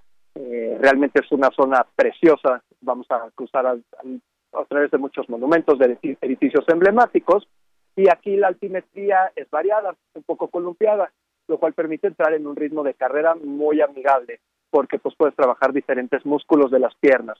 Y por último, llegamos de nuevo sobre el Paseo de la Reforma al Ángel de la Independencia, y de ahí los últimos seis, siete kilómetros hasta la meta ubicada en el Zócalo de la Ciudad de México, pues son planos con lo cual todos los corredores podrán soltar las piernas, lo que les queda, para llegar y cruzar esta gran meta en el Zócalo de la Ciudad de México. O sea que por ese lado estamos muy emocionados de este cambio de ruta que está diseñada para mejorar la experiencia de los corredores, buscando que sea la edición más rápida del maratón de la Ciudad de México que se ha llevado a cabo tomando en cuenta las 36 ediciones anteriores. Qué bien, Javier, porque este cuando ya llegábamos hacia Ciudad Universitaria, pues es subida y de verdad se vuelve bastante pesado. Y digo, creo que es bueno cambiar cambiar de pronto eh, la ruta y también me gustaría que me platiques sobre que el Maratón de la Ciudad de México es el único aquí en Latinoamérica reconocido con una certificación oro. ¿Esto qué significa? Esto es correcto. Mira, la certificación oro la otorga la IAF,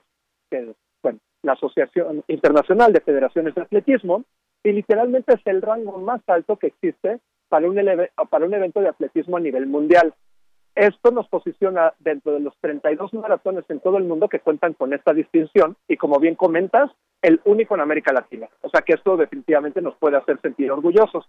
La vamos a estrenar este 2019, lo cual quiere decir que la obtuvimos en el 2018, esto, pero realmente se estrena ahora en 2019 y la intención en este 2019 es mantenerla para el 20, 21, 22 y así subsecuentemente. Eh, principalmente lo que esto quiere decir, hay que cuidar un montón de aspectos técnicos, operativos, logísticos, pero uno primordial es el hecho de la calidad de los corredores elite que participan en la carrera. En específico, estamos hablando que necesitamos un mínimo de 12 corredores elite etiqueta oro por parte de la YAP, de los cuales 6 pertenecen a la, rama femenil y 6 a la rama varonil, que participen en la carrera y que la realicen, realicen la ruta completa de inicio a final. Entonces, por otro lado, el cambio de ruta que les, les platicaba previamente, más esta calidad de corredores, nos hace pensar que en este 2019 podemos esperar un nuevo récord histórico en la ruta de la maratón de la Ciudad de México, Tencel. Y además esto, como quienes hemos corrido maratones, eh, esto se vuelve una fiesta. Además, hay mucha gente en el camino, hay muchos colaboradores a lo largo de toda la ruta y además, bueno, pues para los espectadores también podremos ver a los mejores corriendo, a los mejores del mundo corriendo en esta maratón. Exacto, Deyanira. De hecho, es muy padre, tal como lo comentas tú como corredora, yo también y todos los que somos corredores. Eh, sabemos que la fiesta no es solo para el que la corre. La fiesta es también para la ciudadanía. Y es muy bonito ver a tus familiares, amigos, que están en la calle, en la porra, animándote. Pero a su vez, cuando nosotros no corremos, por ejemplo, yo en el maratón de la Ciudad de México, que ese no lo puedo correr por motivos evidentes, es increíble poder estar en la ruta y poder apoyar, animar a los miles de corredores, entre ellos a los atletas elite, que me imagino, no sé si has vivido la experiencia, cuando estás en la ruta y ves pasar al coche guía con los elites, ya sea con el puntero, ¿no? Con el grupo puntero, tanto de elite femenil como varonil, es algo espectacular ver el paso de estos corredores. Entonces, este año, todos aquellos, eh, todos aquellos ciudadanos que salgan a las calles a animar a los corredores podrán vivir un gran espectáculo viendo a esta, a esta calidad de corredores elite, eh, pues devorando los 42.195 kilómetros de esta ciudad. Así es, Javier, es eh, verdaderamente impresionante ver a estos corredores. Cuando uno apenas va llegando a la mitad, ellos pues ya están llegando prácticamente a la meta. Pero bueno, son muchos corredores también y hay muchos incentivos para correr en esta, en esta ciudad. Ojalá que mucha gente participe. Tengo entendido que esperan más o menos unos 30 mil corredores. Es correcto, buscamos 30.000 corredores, la convocatoria está abierta para este número. Eh, queremos mejorar la experiencia del corredor en todos sentidos y esto nos llevó a este número de participantes. Y, bueno, eh, haciendo referencia a lo que bien comentas de que eh, sin importar si eres el elite, si eres master, si eres el mejor de tu categoría en tu age group o si eres un corredor pues simplemente con el único objetivo de cruzar la meta, la ruta es la misma para todos. Entonces, algo muy bonito que tiene la carrera del maratón es que en la misma carrera, al mismo tiempo, estás tú compartiendo terreno de juego, vamos a llamarlo así, con los mejores del mundo. Entonces, esto es algo del atletismo que a mí en lo personal me gusta mucho y es algo que cada vez que suena el disparo de salida y yo arranco en una carrera, pienso que unos metros delante de mí, pues tengo a los mejores del mundo corriendo en exactamente los mismos eh, eh, digamos, el mismo asfalto en el que yo voy corriendo. Entonces, pues esto sin duda yo creo que es algo de lo que todos los corredores debemos de disfrutar y aprovechar en conjunto con la ciudadanía y aprovechando la, pues lo bonito que es la ruta de la Ciudad de México, porque tú como corredora, pues lo sabrás, esto, eh, bueno, he corrido en varias partes, quizá tú también, y realmente la ruta de nuestra ciudad es preciosa. Entonces estoy muy contento y muy convencido de que todos quienes vengan y participen en este maratón lo van a pasar muy bien. Muy bien, Javier. Por último, para que nos animemos a ganar el primer lugar, ¿cuáles son los premios? bueno, mira, para las categorías de absolutos, eh, que son los élites, estamos hablando desde 550 mil pesos para el primer lugar hasta 12 mil para el décimo lugar. Pero para los mortales, como somos tú y yo y, y miles de más corredores, tenemos también premiación en las categorías por edades. Estas categorías por edades van eh, de 5 a 5 años los rangos y hasta 65 y más. Esto lo pueden consultar de cualquier manera en la convocatoria que se encuentra en la página web, que es maratón.cdmx.gov.mx. Y de hecho también los invito, ya que nos están escuchando, a que se inscriban en esta página web o en tiendas Martí y recordarles que el costo de la inscripción es de 650 pesos. Muy bien, Javier, pues muchísimas gracias por invitarnos al maratón. Ahí nos vemos y pues a disfrutar también el próximo, es 25 de agosto, ¿verdad? Correcto, 25 de agosto los esperamos a todos, corredores, familiares, ciudadanos, eh, no se pierdan de esta gran fiesta deportiva que la Ciudad de México les va a dar. Javier Carballo, director del Maratón de la Ciudad de México, muchas gracias. Muchas gracias, Deyanira, y gusto saludarlos a todos. Muy buenas tardes. Relatamos al mundo. Relatamos al mundo. Porque tu opinión es importante, síguenos en nuestras redes sociales, en Facebook como Prisma RU y en Twitter como arroba PrismaRU.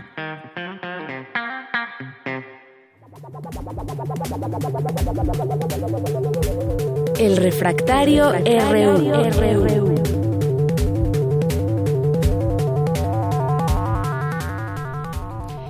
Y bueno, pues ya estamos en esta sección de Refractario RU con Javier Contreras, maestro en Derecho y profesor de la, de la Facultad de Estudios Superiores Acatlán.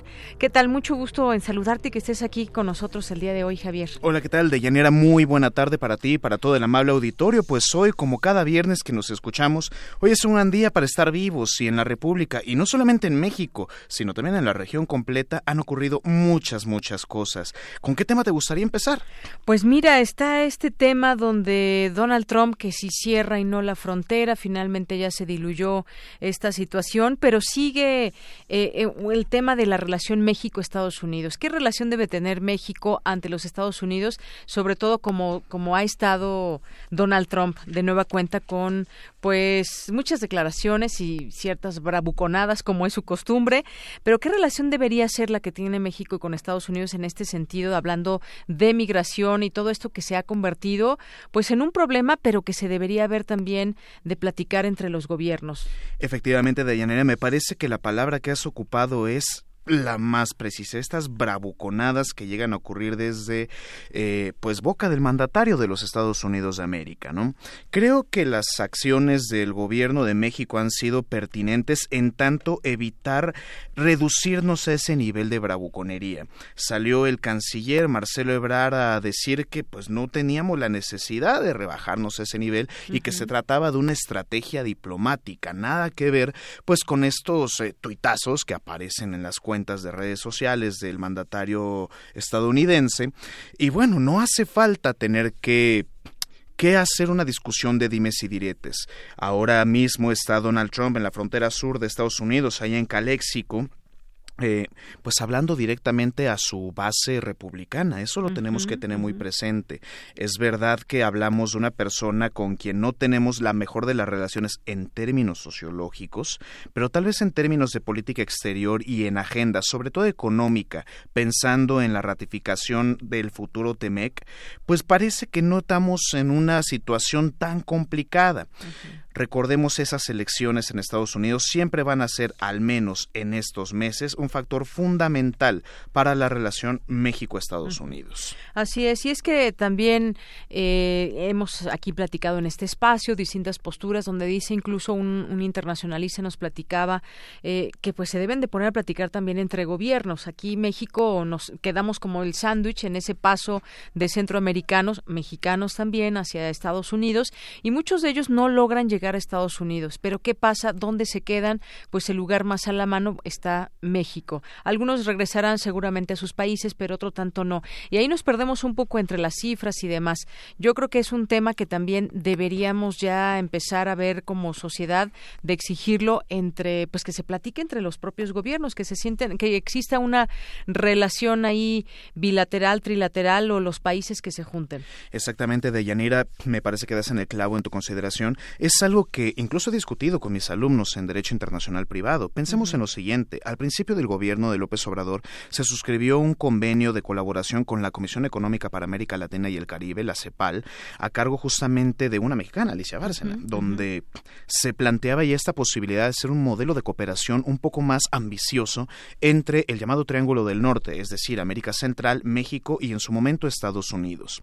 México está en una situación muy complicada cuando hablamos del tema de migrantes porque Estamos obligados internacionalmente a proteger sus derechos humanos desde los principios del derecho internacional humanitario, pero no solamente ello, sino que México se ha convertido de ser un país eh, emisor de migrantes a ser un país de tránsito y de destino. Es decir, parte de las políticas que ha promovido el gobierno de López Obrador es este visado de trabajo temporal para estos migrantes. Y yo creo que es una gran alternativa. Hay que perderle el miedo a esta idea eh, de nos van a quitar los trabajos o qué es lo que va a pasar, por qué no nos eh, ocupamos primero de los mexicanos. Creo que demuestra una clara tendencia, y permíteme decirlo así, racista y clasista por parte de algunos sectores de la sociedad mexicana, porque no estamos hablando de los trabajos destinados para, para los mexicanos, sino de un conjunto de convenios especiales que se hacen también con empresas. Creo que es muy, muy importante entender que justamente México está como un sándwich, como tú has mencionado, y eso dificulta nuestro maniobrar en la política exterior. Hay que estar en buenos términos con Estados Unidos, nuestro principal socio comercial, pero también hay que evitar esa violencia hacia las personas migrantes. Así es, y me despido con este siguiente comentario de este de este tema porque también se ha dividido mucho la postura, cómo debe actuar, cómo debe responder el gobierno de México ante lo que dice eh, Donald Trump y ha preferido el presidente pues no contestar a eso, no subirse a ese barco de acusaciones y bueno, hay a quien le gusta y quien no, hay que hay que mencionarlo también, ¿no? Y bueno, pasamos con esto al siguiente tema, Javier, que es la Guardia Nacional. Eh, ya se anuncia que será un militar en activo quien sea el jefe de la Guardia Nacional y ya empiezan también distintas voces a decir, a ver, no habíamos quedado que iba a ser también eh, parte civil. un mando civil y demás, y entonces empezamos otra vez en este en este debate.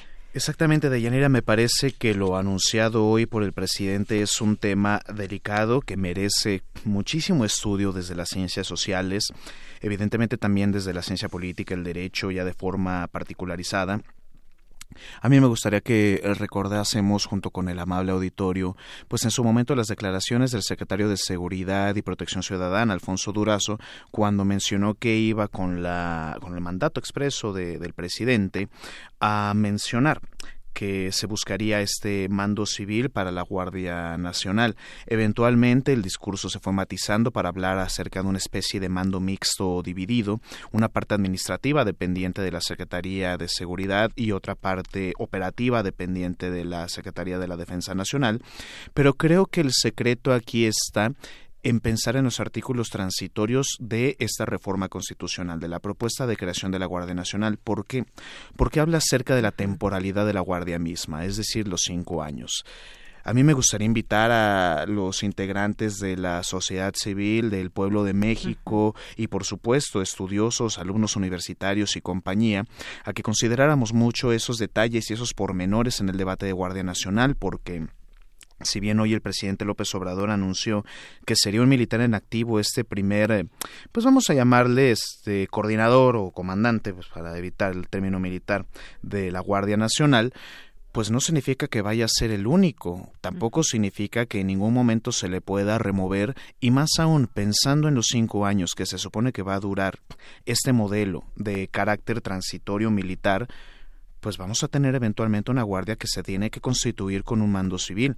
Me parece que lo que tendríamos que exigir en dado caso como sociedad es eh, transparencia, en la toma de decisiones, también en términos presupuestales, y que podamos pensar en que se abran los datos, una política de datos abiertos por parte de la Secretaría de la Defensa Nacional para poder ejercer un adecuado modelo de fiscalización ciudadana y, ¿por qué no?, también por parte de la oposición misma e incluso desde el mismo gobierno para poder mejorar la política gubernamental y pública empleada con esta nueva Guardia Nacional. Así es. Bueno, este tema de la Guardia Nacional que seguramente seguirá dando de qué hablar y seguiremos aquí en este debate. Otra cosa, eh, el tema de la Suprema Corte, hay una promesa del actual presidente de terminar con la corrupción o por lo menos de atacarla en la mayor medida posible y esto pues a nivel país es muy difícil no atacar todos estos eh, eh, estas formas de corrupción y sobre todo pues que de pronto tenemos un sistema que, que, lo que lo permite. Es decir si un funcionario llega de pronto pues vemos que sí puede robar no y ahí están los encarcelamientos de algunos exgobernadores por ejemplo. Y esta ese tema de la Suprema Corte para eh, que se haga una sala anticorrupción y esto implicaría la contratación de cinco ministros más.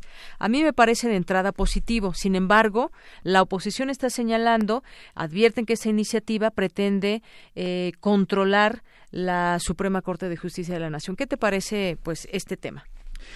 Pues mira, Dayanari, estamos en un momento de nuestra historia como país muy, muy enriquecedor, muy sabroso para el estudio en ciencias sociales. ¿Por qué lo repito nuevamente?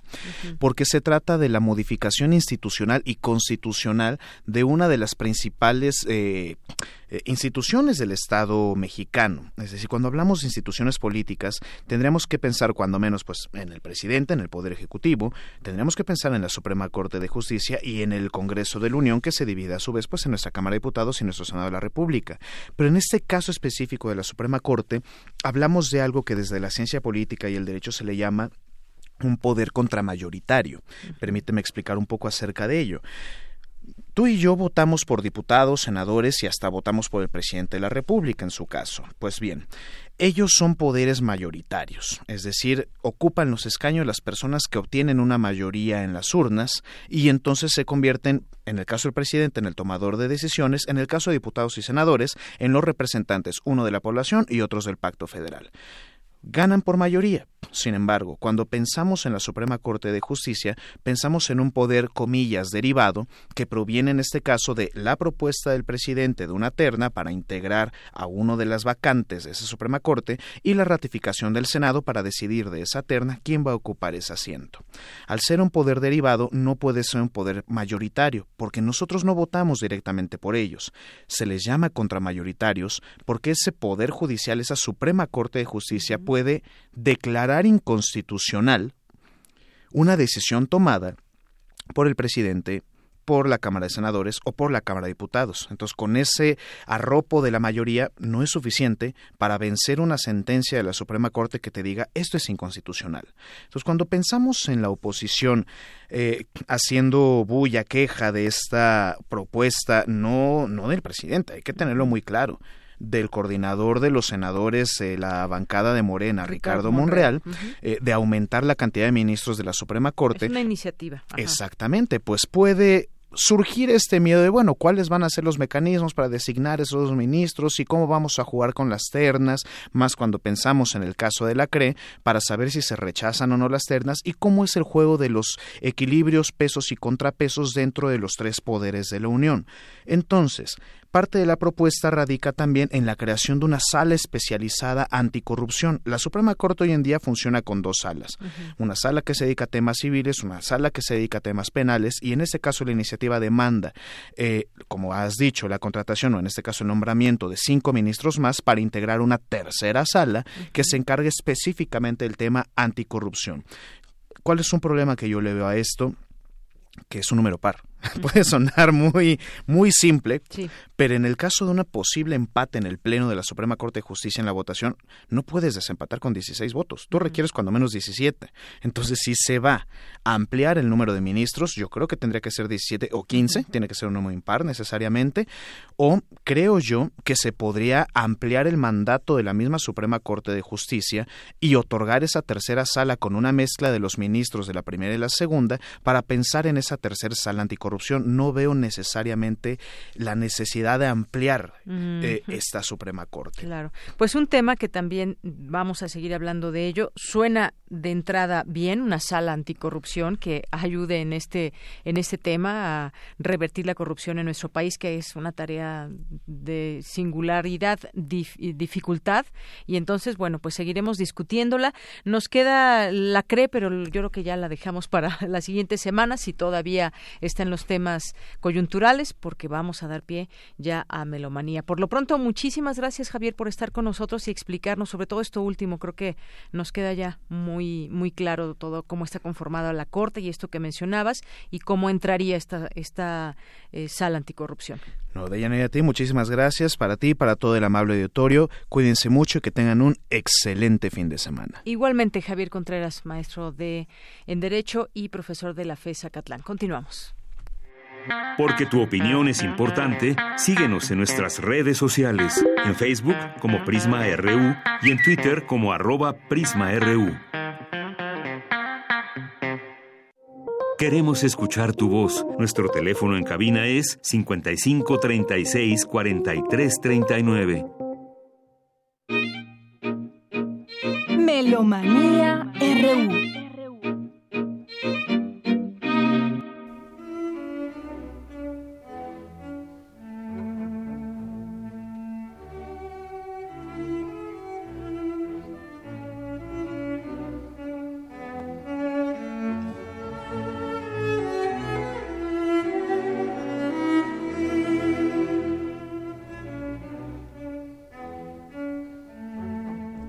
ya estamos en Melomanía RU Dulce Wet. Bienvenida. ¿Cómo te fue con Don Giovanni? Muchas gracias, Deyanira. Uh, queridos radioescuchas, melómanos de Prisma RU.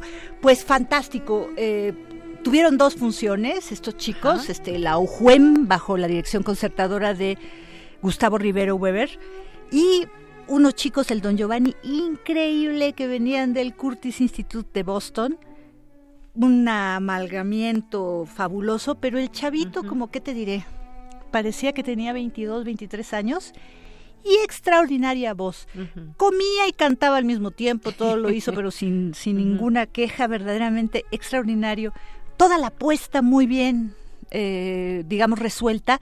Me llamó muchísimo la atención porque tú sabes que la sala Miguel Covarrubias está diseñada para que tenga su foso de la orquesta y entonces eh, se hace la escena generalmente en el eh, arriba, ¿no? En el escenario.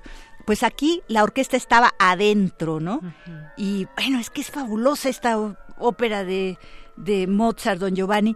Lo más delicioso es que tiene muchísimos eh, momentos en donde hay uno y otro eh, voces juntas, sextetos, quintetos, cuartetos, tríos, donde está pensando qué es piénsale por él y, y por otro lado don Giovanni está hablando con doña Elvira o con Ana, en fin, que es eso es una maestría verdaderamente de contrapunto, de, eh, de, voces y todo. Yo creo que eso es lo que más me gusta de la ópera y salimos extasiados. Empezó a las seis y terminó casi a las diez. Así que una maravillosa, maravillosa. Estamos escuchando ahorita tema y variaciones del, sobre un tema rococó de Piotr Ilyich Tchaikovsky, pero resulta que es Rostropovich, Mitislav Rostropovich y Herbert von Karajan, porque estamos este recordando 101 años del nacimiento de Herbert von Karajan.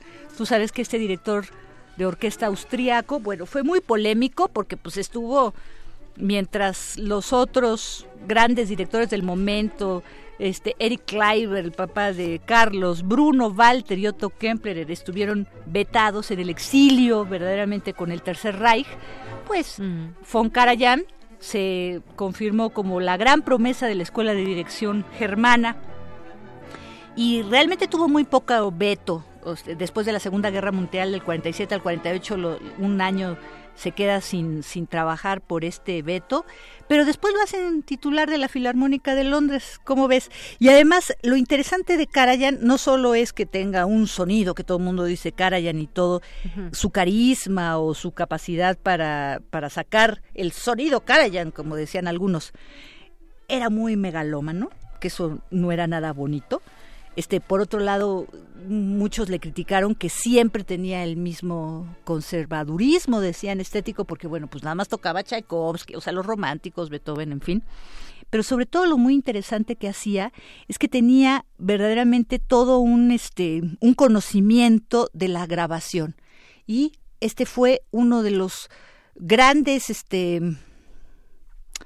fundadores de Deutsche Grammophon y digamos que tenía muchísimas regalías. Más del 50% de Deutsche Grammophon era de Herbert von Karajan. Entonces imagínate lo rico que se hizo además de todo y por eso lo estamos recordando.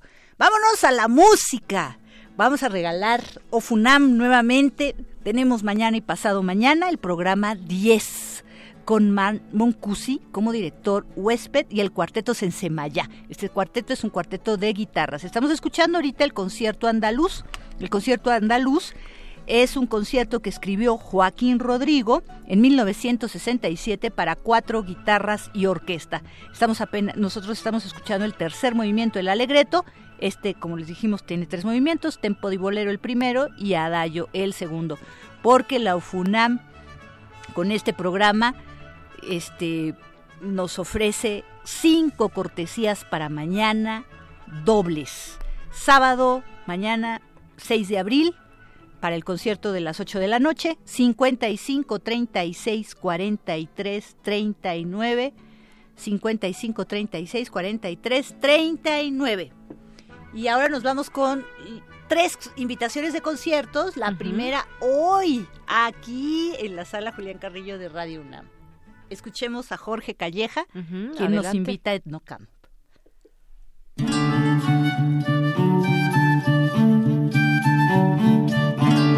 Prismáticos amigos de Melomanía. Soy el compositor Jorge Calleja y te quiero invitar el día de hoy, 5 de abril a las 9 de la noche, a la sala Julián Carrillo de Radio UNAM para escuchar el concierto Etnocam, música y live cinema.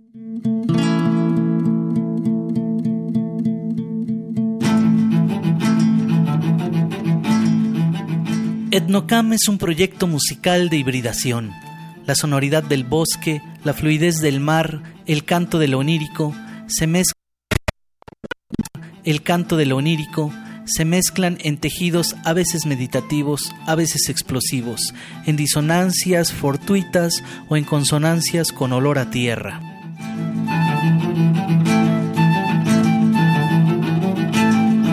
Viendo, estamos escuchando eh, cuerdas que están a cargo de Jorge Calleja y flautas. Hay dos flautistas, dos, dos chicas que junto a Jorge Calleja, a, a Jorge Calleja lo hemos escuchado muchísimo y es, digamos, invitado habitual en Radio UNAM. Tiene su etnocamerata, estuvo al frente inclusive de el, el conjunto, el ensamble de música contemporánea de la Facultad de Música de la UNAM, es egresado de ahí mismo y tenemos varios discos suyos, este tiene música de todo tipo, música de cámara, música electroacústica, música de soundtrack, así que bueno, pues es hoy y es gratis y es aquí en la sala Julián Carrillo de Radio UNAM. Ya hemos escuchado bastante a Margarita, el mismo Jorge hablando en, en los promocionales que Héctor Salix, el productor de este espacio de intersecciones junto con Monserrat Muñoz, nos han invitado, así que bueno, una invitación más.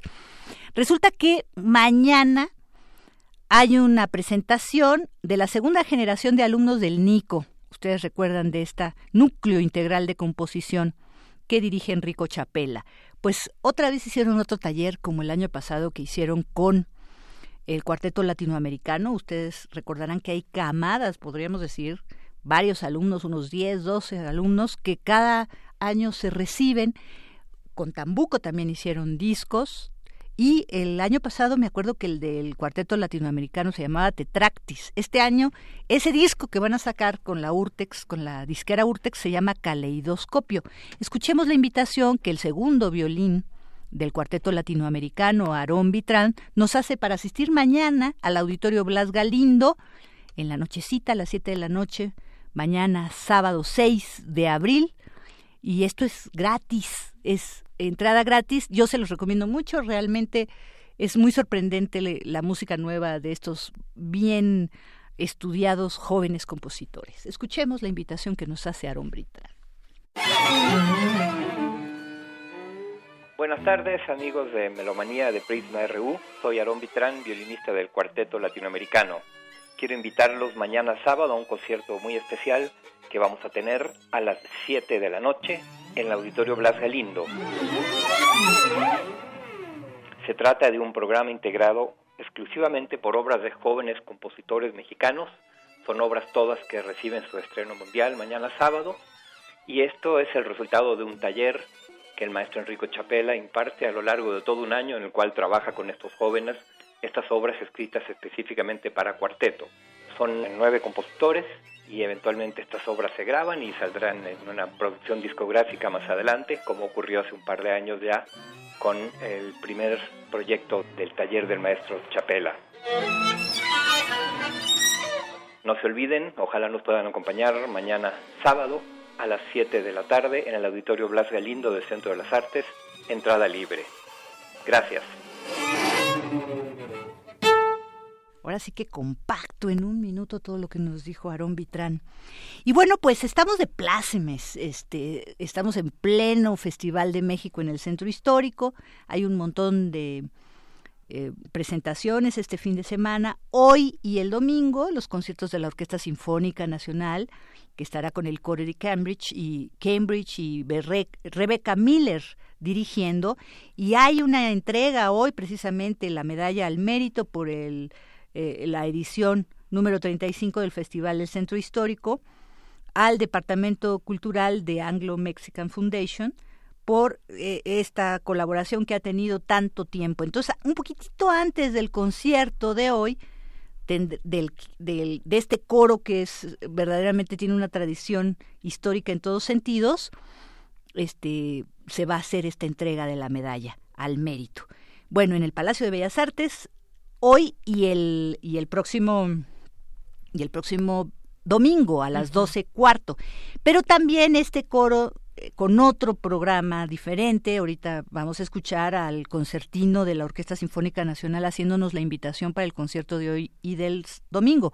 Pero para mañana, en San Ildefonso, en el Anfiteatro Simón Bolívar, tenemos tres pases dobles para mañana a las 12 del día con otro programa diferente que el que hacen con la Orquesta Sinfónica Nacional y Rebeca Miller.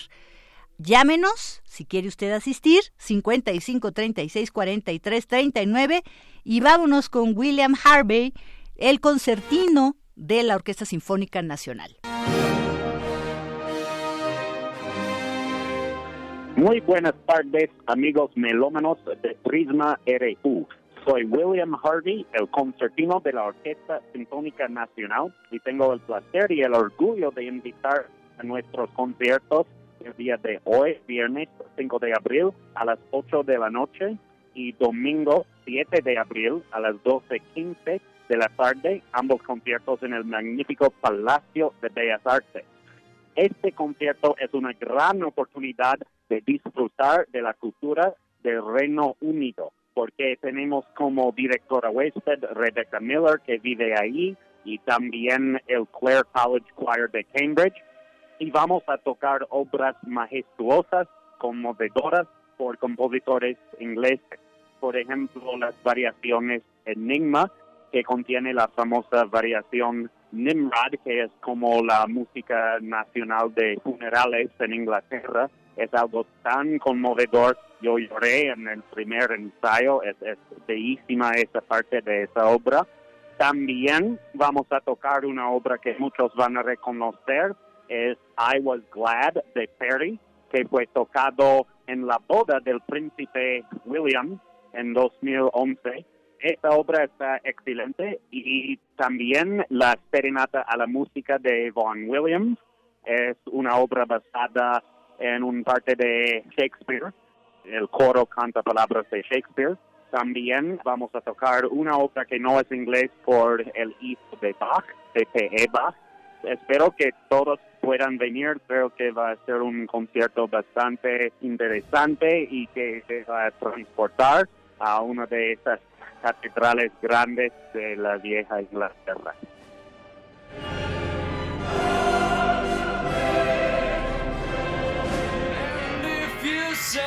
Yourself.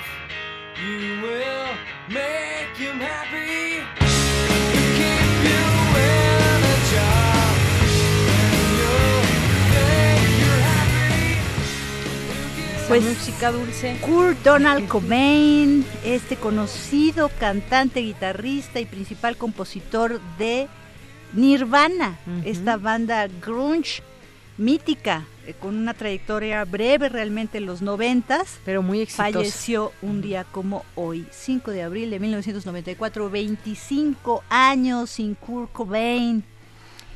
Muchos dicen que se quitó la vida por el éxito desbordado de su álbum, el lanzamiento de Nevermind de 1991. Ahorita estamos escuchando la canción Sapi, que es lanzada originalmente como un track escondido en el álbum compilatorio No Alternative de 1993 en beneficio de la lucha contra el SIDA. Fíjate, desde entonces, ¿eh? Sí, sí. Este tema con un sonido grunge, grunge es como basura, como sucio más bien y su base pop, eh, pues se percibe toda la desesperación, ese espíritu de efervescencia, ¿no? De la generación que puso a Nirvana como estándar. Fíjate que yo estaba iniciando la universidad y fue impactante esa nota en ese ámbito musical. Sí, nadie lo, no, no lo podemos verdaderamente olvidar. Larga vida a Nirvana y larga vida a esta música Sapino Alternative de 1993. Escuchémoslo un poquitito antes de despedirnos, ¿qué te parece? Muy bien, adelante.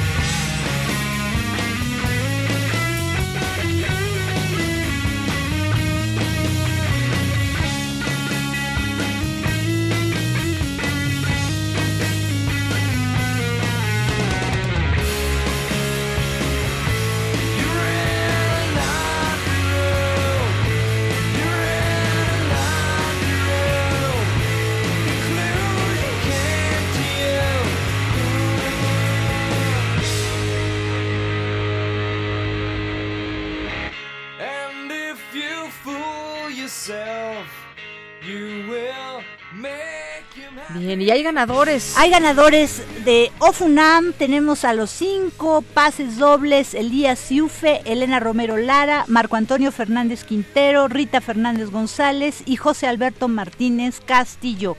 Y para mañana a las 12 del día en San Ildefonso, con este coro de Cambridge, Úrsula Morales Bautista, Oscar Reyes Martínez y Rosalba Tobar Nieves.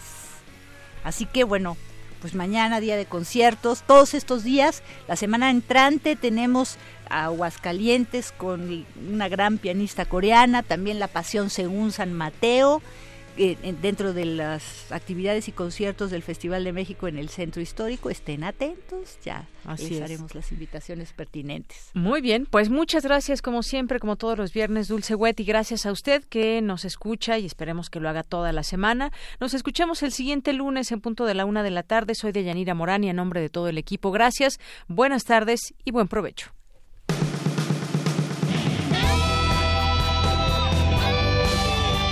Prisma RU. Relatamos al mundo.